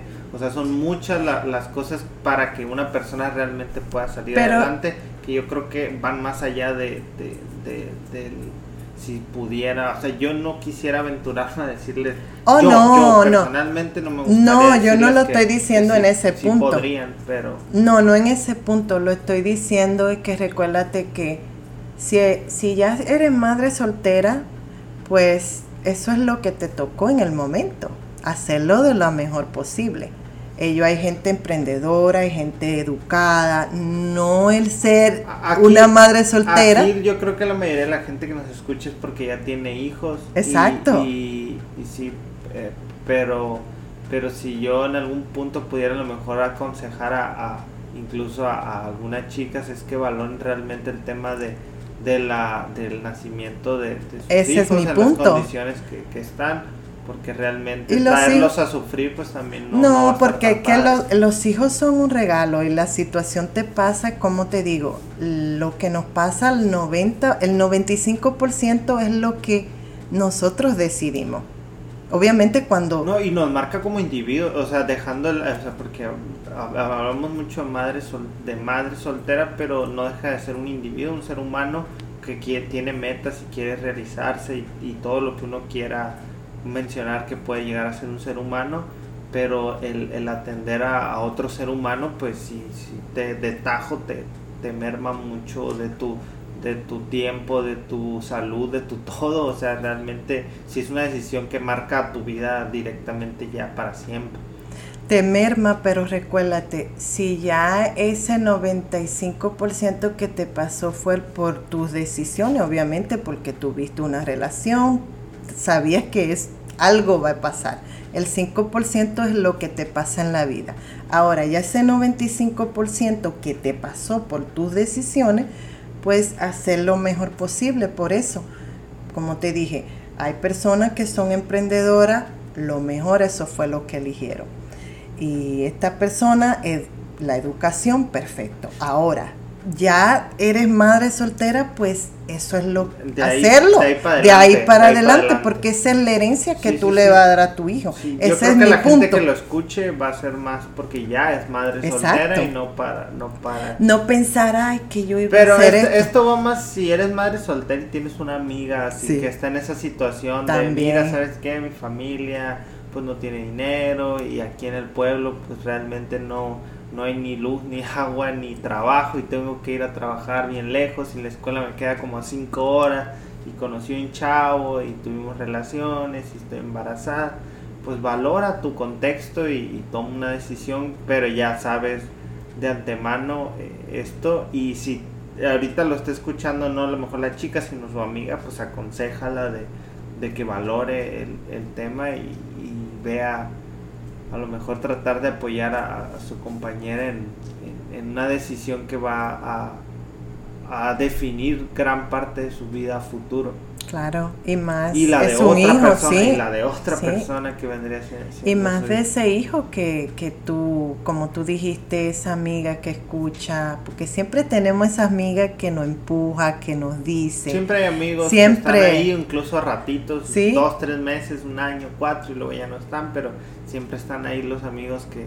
Claro, y eso es importante porque ya sí la De responsabilidad. buenos y malos, porque también hay unos que... Claro. meten las Ellos, y- sí, no, claro, ella, es que ellos hay amigos que escuchan, amigos de parranda, hay amigos de que lloramos, entonces si ese amigo es el que te empuja, mira, tiene que sacar a tu hijo adelante, porque es tu y responsabilidad. rodearse también de gente con... Claro.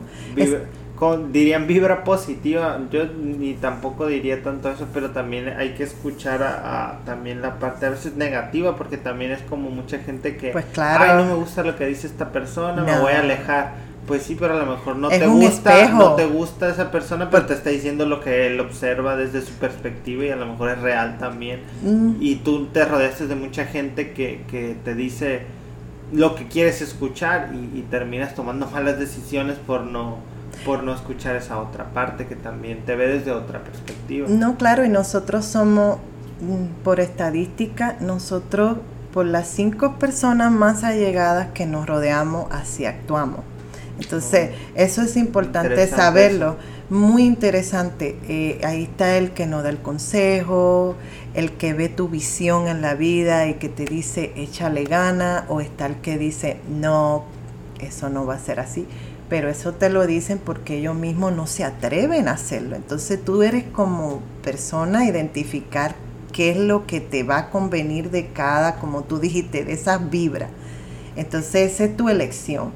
De las cinco personas Sí, no, que es tú no te quería- rodeas. No quería decir vibra porque, ah, bueno, cuando menos aquí en, en Latinoamérica sí se ve así como el, Ah, ok. el usar la palabra vibra no, no es muy, Ah, bueno. muy bien visto. Allá dicen vibe, entonces... Vibra eh, alto y cosas sí. así dicen aquí, entonces no. Ah, ok. Para mí, ¿verdad? Aquí no vibramos alto. No, vibra- No ah, vibramos alto. Pero sí, volviendo a ese tema, es muy importante nosotros como lesión a con quién nos rodeamos y cuando tenemos ese tipo de, de confusión, de por qué, de lo que nos pasa, entonces saber escuchar a esas personas que nos ayudan, ¿verdad? Con esa situación, especialmente cuando somos madres solteras y que la vamos a necesitar, siempre necesitamos el apoyo porque soltera, ok, significa esa palabra sola, pero no quiere decir que tú elijas hacerlo sola. Tú también tienes amigos, tienes tu padre, tienes tus abuelos, en ese sentido, ¿ve? Soltera quiere decir que no está el padre ayudándote, pero sí tenemos una familia que nos puede ayudar. Es como tú Sol- dijiste soltera Es más ahorita. como una clasificación de- del momento actual en cuanto a lo legal, pero más allá pues, Exactamente. rodeado de muchas personas. de y muchas contextos. personas. Y en el caso que me dijiste de esa persona que tienen esa necesidad de ir lejos a trabajar, dejar sus hijos con un familiar, ahí vemos la parte familiar y vemos, para mí yo lo veo súper admirable. De ir lejos a traer la comida para un hijo, eso es también hacerse sentir orgulloso por uno mismo, no nada más eh, concentrarse en que tiene que ir lejos a trabajar, también mírale el proceso, a veces muchos miramos el problema, pero no miramos ese bonito proceso de que levantarse a ir a trabajar y alimentar un hijo, Yo- eso yo- para mí... Yo decía eh, en, en otro contexto, o sea, el, eh, como englobando diferentes contextos, pero de lo que usted comenta, eh, bueno, yo personalmente no comparto la, la idea de, de dignificar las dificultades que tienen eh, algunas personas, porque de, de entrada no deberían de tenerlas. Y tener esa dificultad no lo hace mayor ni peor. O sea, si No. una misma persona puede conseguir el mismo alimento más fácil, no le da más o menos mérito No, que la otra persona que tuvo que ir más lejos y esforzarse más. Simplemente es algo que Una es situación. un contexto, pero, pero, pues qué mal por la persona que tuvo que esforzarse más para conseguir su, su alimento Sí. o, o su trabajo para llevar a, a- Bueno, es que también todo, ¿verdad? Todo en la vida tenemos que pasar por algo. No, yo decía tanto para no generar el, la idea de que, ah, la gente que se esfuerza más, pues tiene un poquito ah, más no, de en mérito, ese, ¿no? sí, Pues no, no, no, no estamos hablando O sea, en ese punto. De dignificar la pobreza. No, de, "Ay, Dios, jamás. Qué bonito ser no, pobre claro que no. mucho y- Claro que no. Estoy hablando en la parte de ser una madre soltera y echar de para adelante a sus No, eso- hijos eso- como eso sea. Eso, eso es, eso es también, también hay cosas admirables. Ese es el punto que me refiero. también. Ese es el punto que me refiero de que eso es admirable de, ¿verdad? De salir adelante. En mi caso lo digo por mí misma porque me recuerdo una anécdota según vamos hablando me viene a la mente. Me recuerdo yo en una situación que yo estaba con mi hija, me dieron una responsabilidad en el trabajo donde trabajaba. Ajá. Eran las 2 de la mañana y yo no tenía, éramos mi hija y yo, y tenía que ir al trabajo a cambiar un trabajo que venía de otro estado. Imagínate, eso era un edificio súper grande, oscuro, era un parqueo súper gran, bien grande, en pleno ciudad metropolitana grande. Mi hija a las 2 de la mañana durmiendo, al otro día a la escuela, tener que agarrarla cargarla a ese piso tan grande, quitando alarma en la oficina y, y nada más decía hola, hola, con el miedo de que haya alguien. Entonces, ve, lo que tenemos que pasar la madre soltera no es nada más simplemente, todas tenemos una situación por qué pasar. A todos van a tener su edificio a las 2 de la Exactamente. mañana. eh, Exactamente, pero hay que hacerlo. Y todas pasamos por situaciones difíciles. Eh, ver a mi hija llorar por su papá porque quería estar con él y él no le daba el tiempo suficiente, despegarla del pecho que parece que se estaba acabando el mundo. Todas esas son situaciones, ya que hablamos de lo, ¿verdad? Lo que podemos hacer financiera, emocionalmente. Aquí estábamos, estamos hablando de situaciones que toda madre soltera pasamos. Y que no podemos evitar. Es que no podemos evitar. ¿Qué hace tú? Pero ¿qué hace tú en ese momento? ¿Parar el mundo? ¿Ponerte a llorar? No, tienes que seguir para adelante. Esas son las partes que como madre soltera, a veces algunas madres no lo dicen, pero entonces en mi caso yo digo, ¿por qué pasé por eso? ¿Qué me enseñó eso? A ser cierto tipo de madre. Entonces, con esto te digo que siempre tenemos que buscarle, eh, a todo no pasa, yo mi, mi, mi dicho muy, muy arriesgado a mí, que yo creo en él, es, todo pasa por una razón. Y eso fue lo que me enseñó a ser quien soy como madre soltera. Y hasta el, hasta el día de hoy mi hija tiene 28 años y su padre nunca, sí sabe, no la conoce, ella es vegetariana, la invita a un restaurante a comer O sea, sí- carne. Sí, hay, sí hay comunicación, pero no está, no está tan al tanto de su, de su vida. En cuanto, pues lo que me dijo, pues no, no ni sabe que es comunicación, ni comunicación, no tuvo el tiempo de, de aprender de ella. Que te digo que no es la mala parte bonita, pero no por eso yo voy a venir como madre a decirle lo que está a la vista. Ahorita iba a comunicar algo que la frené, pero pa- para regresar ya, para no quitarle tampoco tanto tiempo, era lo de que su hija ya iba a ser madre, ahora ella. ¿Cómo es esa parte ahora? Esa parte para mí, ve, otra vez aprender a ser abuela, que todavía no me ha caído como decimos nosotros el 20, no me ha caído el, el ver que ya de madre soltera paso a ser Abuela. abuela. Ahora como, ¿verdad? Eso me, me viene ahora a la mente, es todo eso que pasé, todo ese recorrido como madre soltera, lo que aprendí, para mí ahora es mi enseñanza, fue mi escuela, mi universidad, porque nadie nacemos aprendiendo a ser padre o madre. Y qué Ahora- bueno que lo comparte aquí porque toda esa escuela que trae, eh, pues mucha gente la trae, pero nunca tenía los canales para hacerla llegar a más personas. Sí, entonces eso es lo que me va a enseñar ahora los errores que cometí con mi hija a no ¿verdad? Igual sé que voy a aprender ahora a ser abuela porque es diferente, pero como quiera, eso me enseña, ah, mira, cuando tenía un, mi un hija- dicho que tienen aquí es los, los, disculpe por No, no, interrumpir sí, no, tanto, sí. lo- los, eh, porque eso me toca a mí verlo en, en- ahora en mi contexto específico, es los padres crían y los abuelos malcrían. Sí, y sí que lo he escuchado. Y puede ser que sea cierto, pero a ver qué me, cómo me va, pero eso es lo que, mm, lo que me llevo, es lo que dice mi, ah, lo que he aprendido y del podcast y todo, porque cuando uno habla, uno mismo se escucha y reconoce todo ese camino que a veces uno, por el tiempo, por lo que le pasa, no mira hacia atrás y ahora con tanto, ¿verdad?, que vino a mi mente, es lo que me llevo, ¿verdad?, que es los errores que cometí ahora, el ser abuela es lo que me va a ayudar a ser, ¿verdad?, a no cometer esos errores. Y también se también otra palabra que no les gusta usar mucho aquí en Latinoamérica, que es el de cerrar un ciclo, pero sí se- literalmente se cierra un ciclo que es el, el ciclo de, de la vida, o sea, el, Exacto. el- el proceso se cerró ahí ya como abuela, ahora ya es el último peldaño, ¿no? Sí. O tal vez bisabuela, no sé, pero, Sí, pero sí. es como el cierre del, del- del círculo. Bueno, no, tal vez no lo, no lo, no nos gusta. No, porque ser bisabuela y, y abuela sería ya casi lo mismo, ¿no? O sea, pero ahí sí es el cierre del ciclo, porque ya son los hijos de tus hijos. Exacto, y tal vez porque, ay, no, no, no, ya estamos entrando a otra etapa de nuestra vida, pero también la bonita, yo siempre digo que la palabra aceptación es muy importante.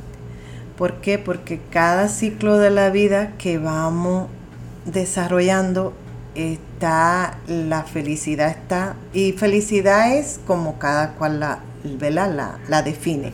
En mi caso sería es como cada parte de nuestra vida que va cerrando y abriendo ciclo está la aceptación. ¿verdad? La aceptación ahora de ser abuela, de cómo es que se va a desarrollar todo eso. Es que la vida te va enseñando. Tú no puedes también meterte muchas cosas en la mente. Eh, yo sé que personas que están escuchando dicen, sí, pero esa no es la situación mía, tal vez la situación mía es diferente. No, hubo muchos consejos generales. Sí, pero en ese, en ese, en ese punto es que digo de escoger lo que te conviene a ti en te- y poniéndolo en tu situación. En mi caso, como me hiciste, me preguntaste, ese ciclo para mí ahora es de aceptación, que estoy en ese proceso. Igual cuando uno por primera vez va a ser madre, esos son procesos de aceptación. Eres tú responsable de aceptar que eres madre soltera. Y cuando lo aceptas, ahí es que em- empieza a educarte, a aprender, a aceptar. ¿Usted a qué edad fue madre?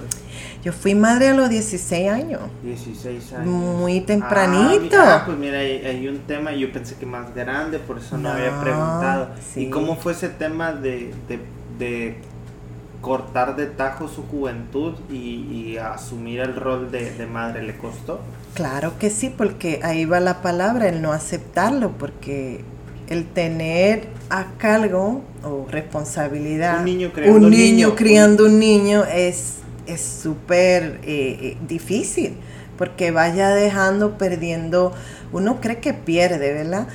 Como cada edad y cada ciclo va cerrando, pero en esa época yo dije, ya perdí mi juventud, ya no puedo hacer lo que hacía, ya no Sí, salgo mucho. económicamente, pero cuando uno piensa, y yo pensando en el atrás, le, me siento muy orgulloso de todo eso de tener a mi hija, porque ¿Cómo fue el proceso de aceptación? E- Es, es, es difícil. To- Todo lo de, de madre soltera yo creo que, que quedó perfecto, pero no sabía este tema de, de madre joven, entonces de madre joven ya lo, lo agarré por ahí también. Sí, no, el proceso de aceptación fue difícil porque... Pero ¿cómo fue que usted, eh, o sea, qué reflexiones la llevó a aceptarlo ya así como, eh, ¿sabes qué? Con Sí, el esto. tiempo, creo que, mira, cuando primera vez me trajeron a, me la trajeron para presentármela en el hospital, yo me sentía como, ¿será mía? Sí, ¿qué voy a hacer ahora? Es como que todo te agruma de, de que cómo tú vas a ser como madre, te da miedo, te da todo. Y, y eso todavía yo estaba casada en el momento. Y ya después todo surgió que fui la madre soltera. ¿Y qué pasa? Aceptándola. ¿A qué edad se separó? Como a los 19. ya habían pasado unos años. Pero, como quiera. Entre 16 y 18, digamos, la edad de aceptación que, que, que, la aceptación, por su mente. Uf, miedo. O sea, en ese momento todavía estaba casada. Sí, era miedo. ¿Cómo fue el perder esa juventud? Porque así me lo han dicho muchos, perde la juventud porque pierdes tu libertad de ir a los antros y esto y aquello.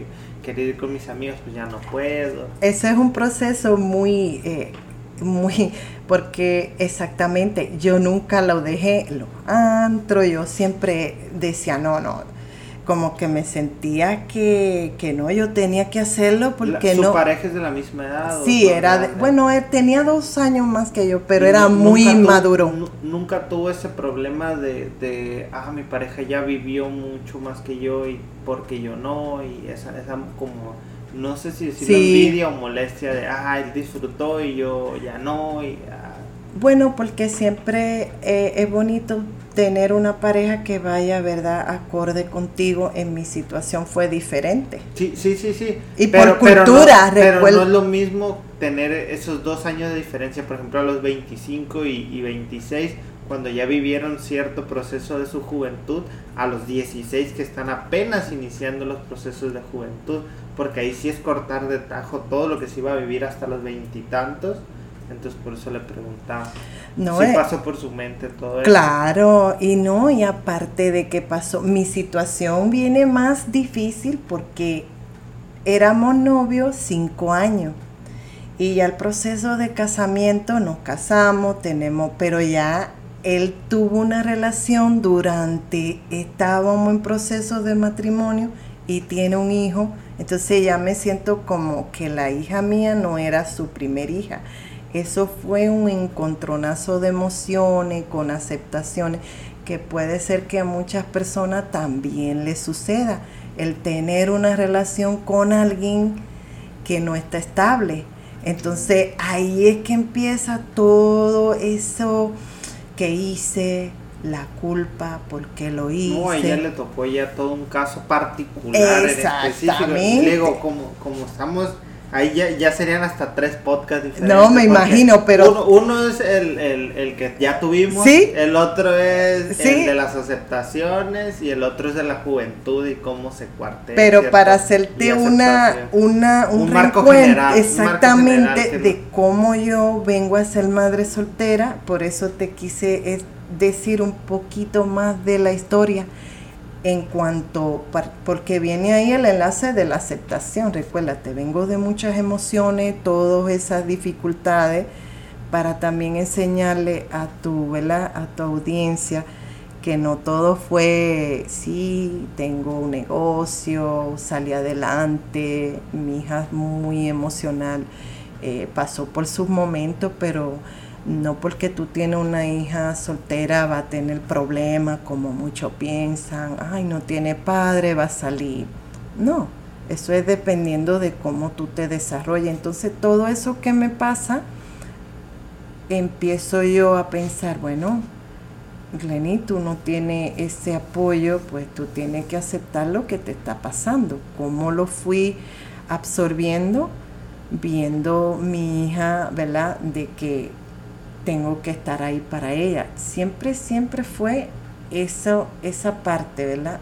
El de ser madre. Recuérdate que también tenemos el proceso hormonal, todo cuando somos madre soltera, todo nos da tristeza, que eso sería también otro podcast, pero en ese punto es que te quiero decir que ahí entra la aceptación y tú como persona vas encontrando que siempre siempre va a tener el porqué y el porqué era ella, ¿verdad? Mi hija. Si él no le da estabilidad y si tú te pones a ser irresponsable, entonces ahí es que ahí vienen los problemas con tu hija. Entonces yo tuve que empezar a aceptar y a elegir quién era lo más importante. Pensar de que todo lo que perdí o lo que tengo que adquirir para la educación de mi hija. Y entonces ahí fue que poco a poco el proceso me fue ayudando a aceptar que yo tenía una responsabilidad. Trabajar en lo que tiene y no lo que fue. Exactamente. O lo que ya, pues ya no está más que nada. Exactamente, eso, eso es lo que debemos de enfocarnos. Sé que no para todo el mundo es así, pero en mi caso eso fue lo que me ayudó. Y eso es lo que debe ayudar a todo padre soltero casado, como sea. Esa responsabilidad que tú tienes con tu hijo. No importa en qué situación te encuentres. Porque si, mira, si te pones a pensar, si tú no tienes, si como hijo, por ejemplo, no tiene el apoyo de un padre y no tiene el apoyo de una madre, entonces, ¿verdad? Ahí es que está, ahí es que está la base. Porque uno abandone no quiere decir que tú debes de abandonar, porque aunque tú no lo creas, si tú no le das esa estabilidad emocional, aunque tú estés ahí presente, eso es un abandono. Entonces ahí es que tú tienes que ponerte las pilas y pensar, bueno, si esa persona se abandonó, me abandonó o abandonó la responsabilidad, ¿qué gano yo con siempre mirar atrás? ¿No? Hay que seguir para adelante siempre, aunque sea difícil, porque ahí está esa responsabilidad. ¿Qué puedes hacer tú? No la puedes hacer más nada, sino que echarla para adelante. Sea que con el tiempo te reclame por qué lo hiciste de esta forma, pero siempre estar ahí presente y decirle, bueno, esa fue, eso fue lo que yo le dije a ella. Esa es la única manera que yo supe hacerlo. Y ya para cerrar, eh, algunas herramientas que, usted le haya servido y que quiera darle, a, que haya adquirido a lo largo del tiempo y que quiera decirle, ¿saben qué? Miren esto, esto, esto. Sí, mira, la, la que yo siempre eh, siempre, siempre yo le, um, le, le, aconsejo a sean madres jóvenes, soltera o que estén en proceso de que tengan niños que tienen problemas, porque cualquier situación, una de ellas es, ¿verdad? Uno ser el ejemplo como padre para sus hijos todo el tiempo. Y la segunda es que cuando tú cometas un error, dejarle saber que tú eres un ser humano y está aprendiendo con ello todo el tiempo. Y obviamente mi, la tercera es el amor. Cuando tú corrijas o disciplines, siempre enseñarle la parte del amor para que haya el balance. Y la que te dije, la cuarta, que sé que tú no estás muy de acuerdo con eso por tu personalidad, que es la disciplina y rutina porque esas dos siempre cuando hay una disciplina, ahí va la rutina de mano. Hasta sin pensarlo lo hacen así. ¿Por qué? Porque cuando salen a un antro, una bebida, esa disciplina está ahí, aunque tú digas, no la voy a hacer, no esto, tú siempre vas al, tu, al fondo, al trae, dice, bueno, eso fue lo que aprendí, eso fue lo que me enseñaron, eso es quien en mi casa soy. Y eso es lo que tú vas a representar en el día del mañana. Esa es mi cuarta. Y la quinta, el tiempo que tú le das a tus hijos. El tiempo siempre, aunque tú no lo tengas, yo sé que es difícil y no, y yo no soy ese gran ejemplo. Cuando estamos en una cocina, lavando, ah, en una reunión, es dejarle saber, mira, estoy en una reunión, pero si necesitas algo, déjame saber. Y si está en la cocina y está haciendo ocupada y viene y, te dice, ma, préstale aunque sea ese segundo, porque ese es el segundo primordial muy importante, porque ahí es que está la necesidad del niño en el momento. Y la acepta es eso, aceptar lo que tú eres. Una madre soltera, y lo que te pasó no es lo que te define como persona. Si fue un accidente, si fue planificado y en el momento ya la, relación no, no funcionó. Aceptarlo. Esa es una de la, de la mayor y no pensar en el pasado, que por qué, que por qué, porque no te soluciona nada. Entonces esas son unas de las herramientas que me ayudaron mucho. Y la, la, de la financiera siempre, siempre enseñarle el valor del dinero, no un valor de decir, ah, tengo que hacerlo, sino para qué sirve el dinero, para qué te puede ayudar, tener metas con eso, porque como tú dijiste, a los 25 años fue que yo aprendí, todavía ni lo, ni lo sé mucho, lo de una tarjeta de crédito. ¿Por qué? Porque cuando tú, aunque tú no lo pienses, cuando tú tienes educación financiera, eso es muy, muy importante. Te lo digo porque a mí no me lo, no me lo enseñaron.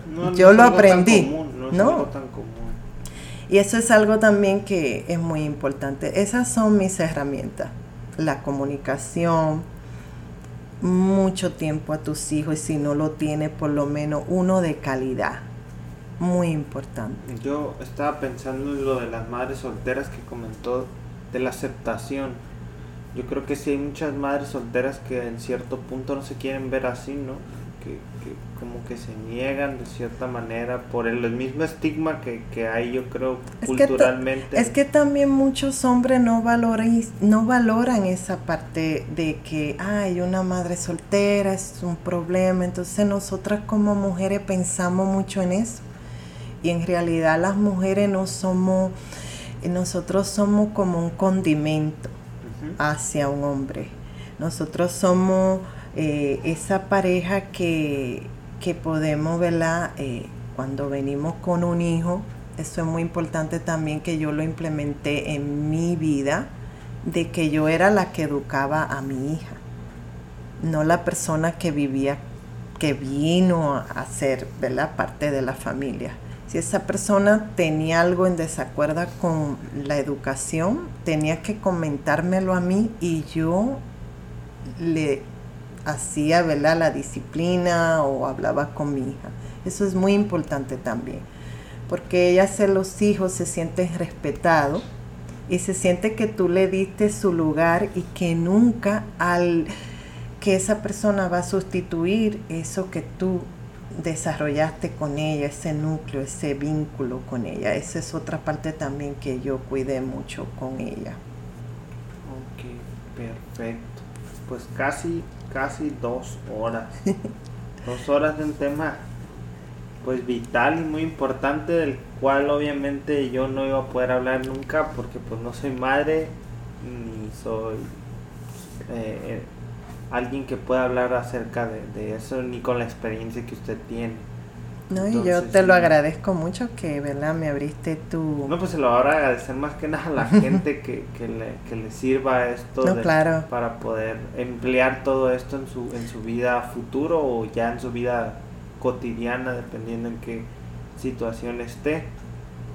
Sí, pero tú fuiste ese canal que, ¿verdad? Para que ellos pudieran usar todas estas herramientas, entonces ahí va a estar para la gente. Sí, pues Muchísimas gracias. ¿Algo que quieras comentar, decir? No, eso que esas herramientas que mientras ellos lo implementen, eh, eso lo, lo, puede ayudar y siempre basándose en, esa personalidad de, de, sus hijos y valorarse como mujer porque es muy importante eso también. Perfecto. Muy bien, pues muchísimas gracias Glenny. Eh, es un placer, es un placer. más adelante poder platicar a de otros temas que tengas ahí guardados. Nutrición, a lo último salió que también tenías. Sí, eso es muy importante también. Ya hablaremos eso de nutrición para nuestros hijos y estoy a tu disposición cuando desees y espero que les sea de muy útil esas herramientas. Claro, muchísimas gracias. Eh.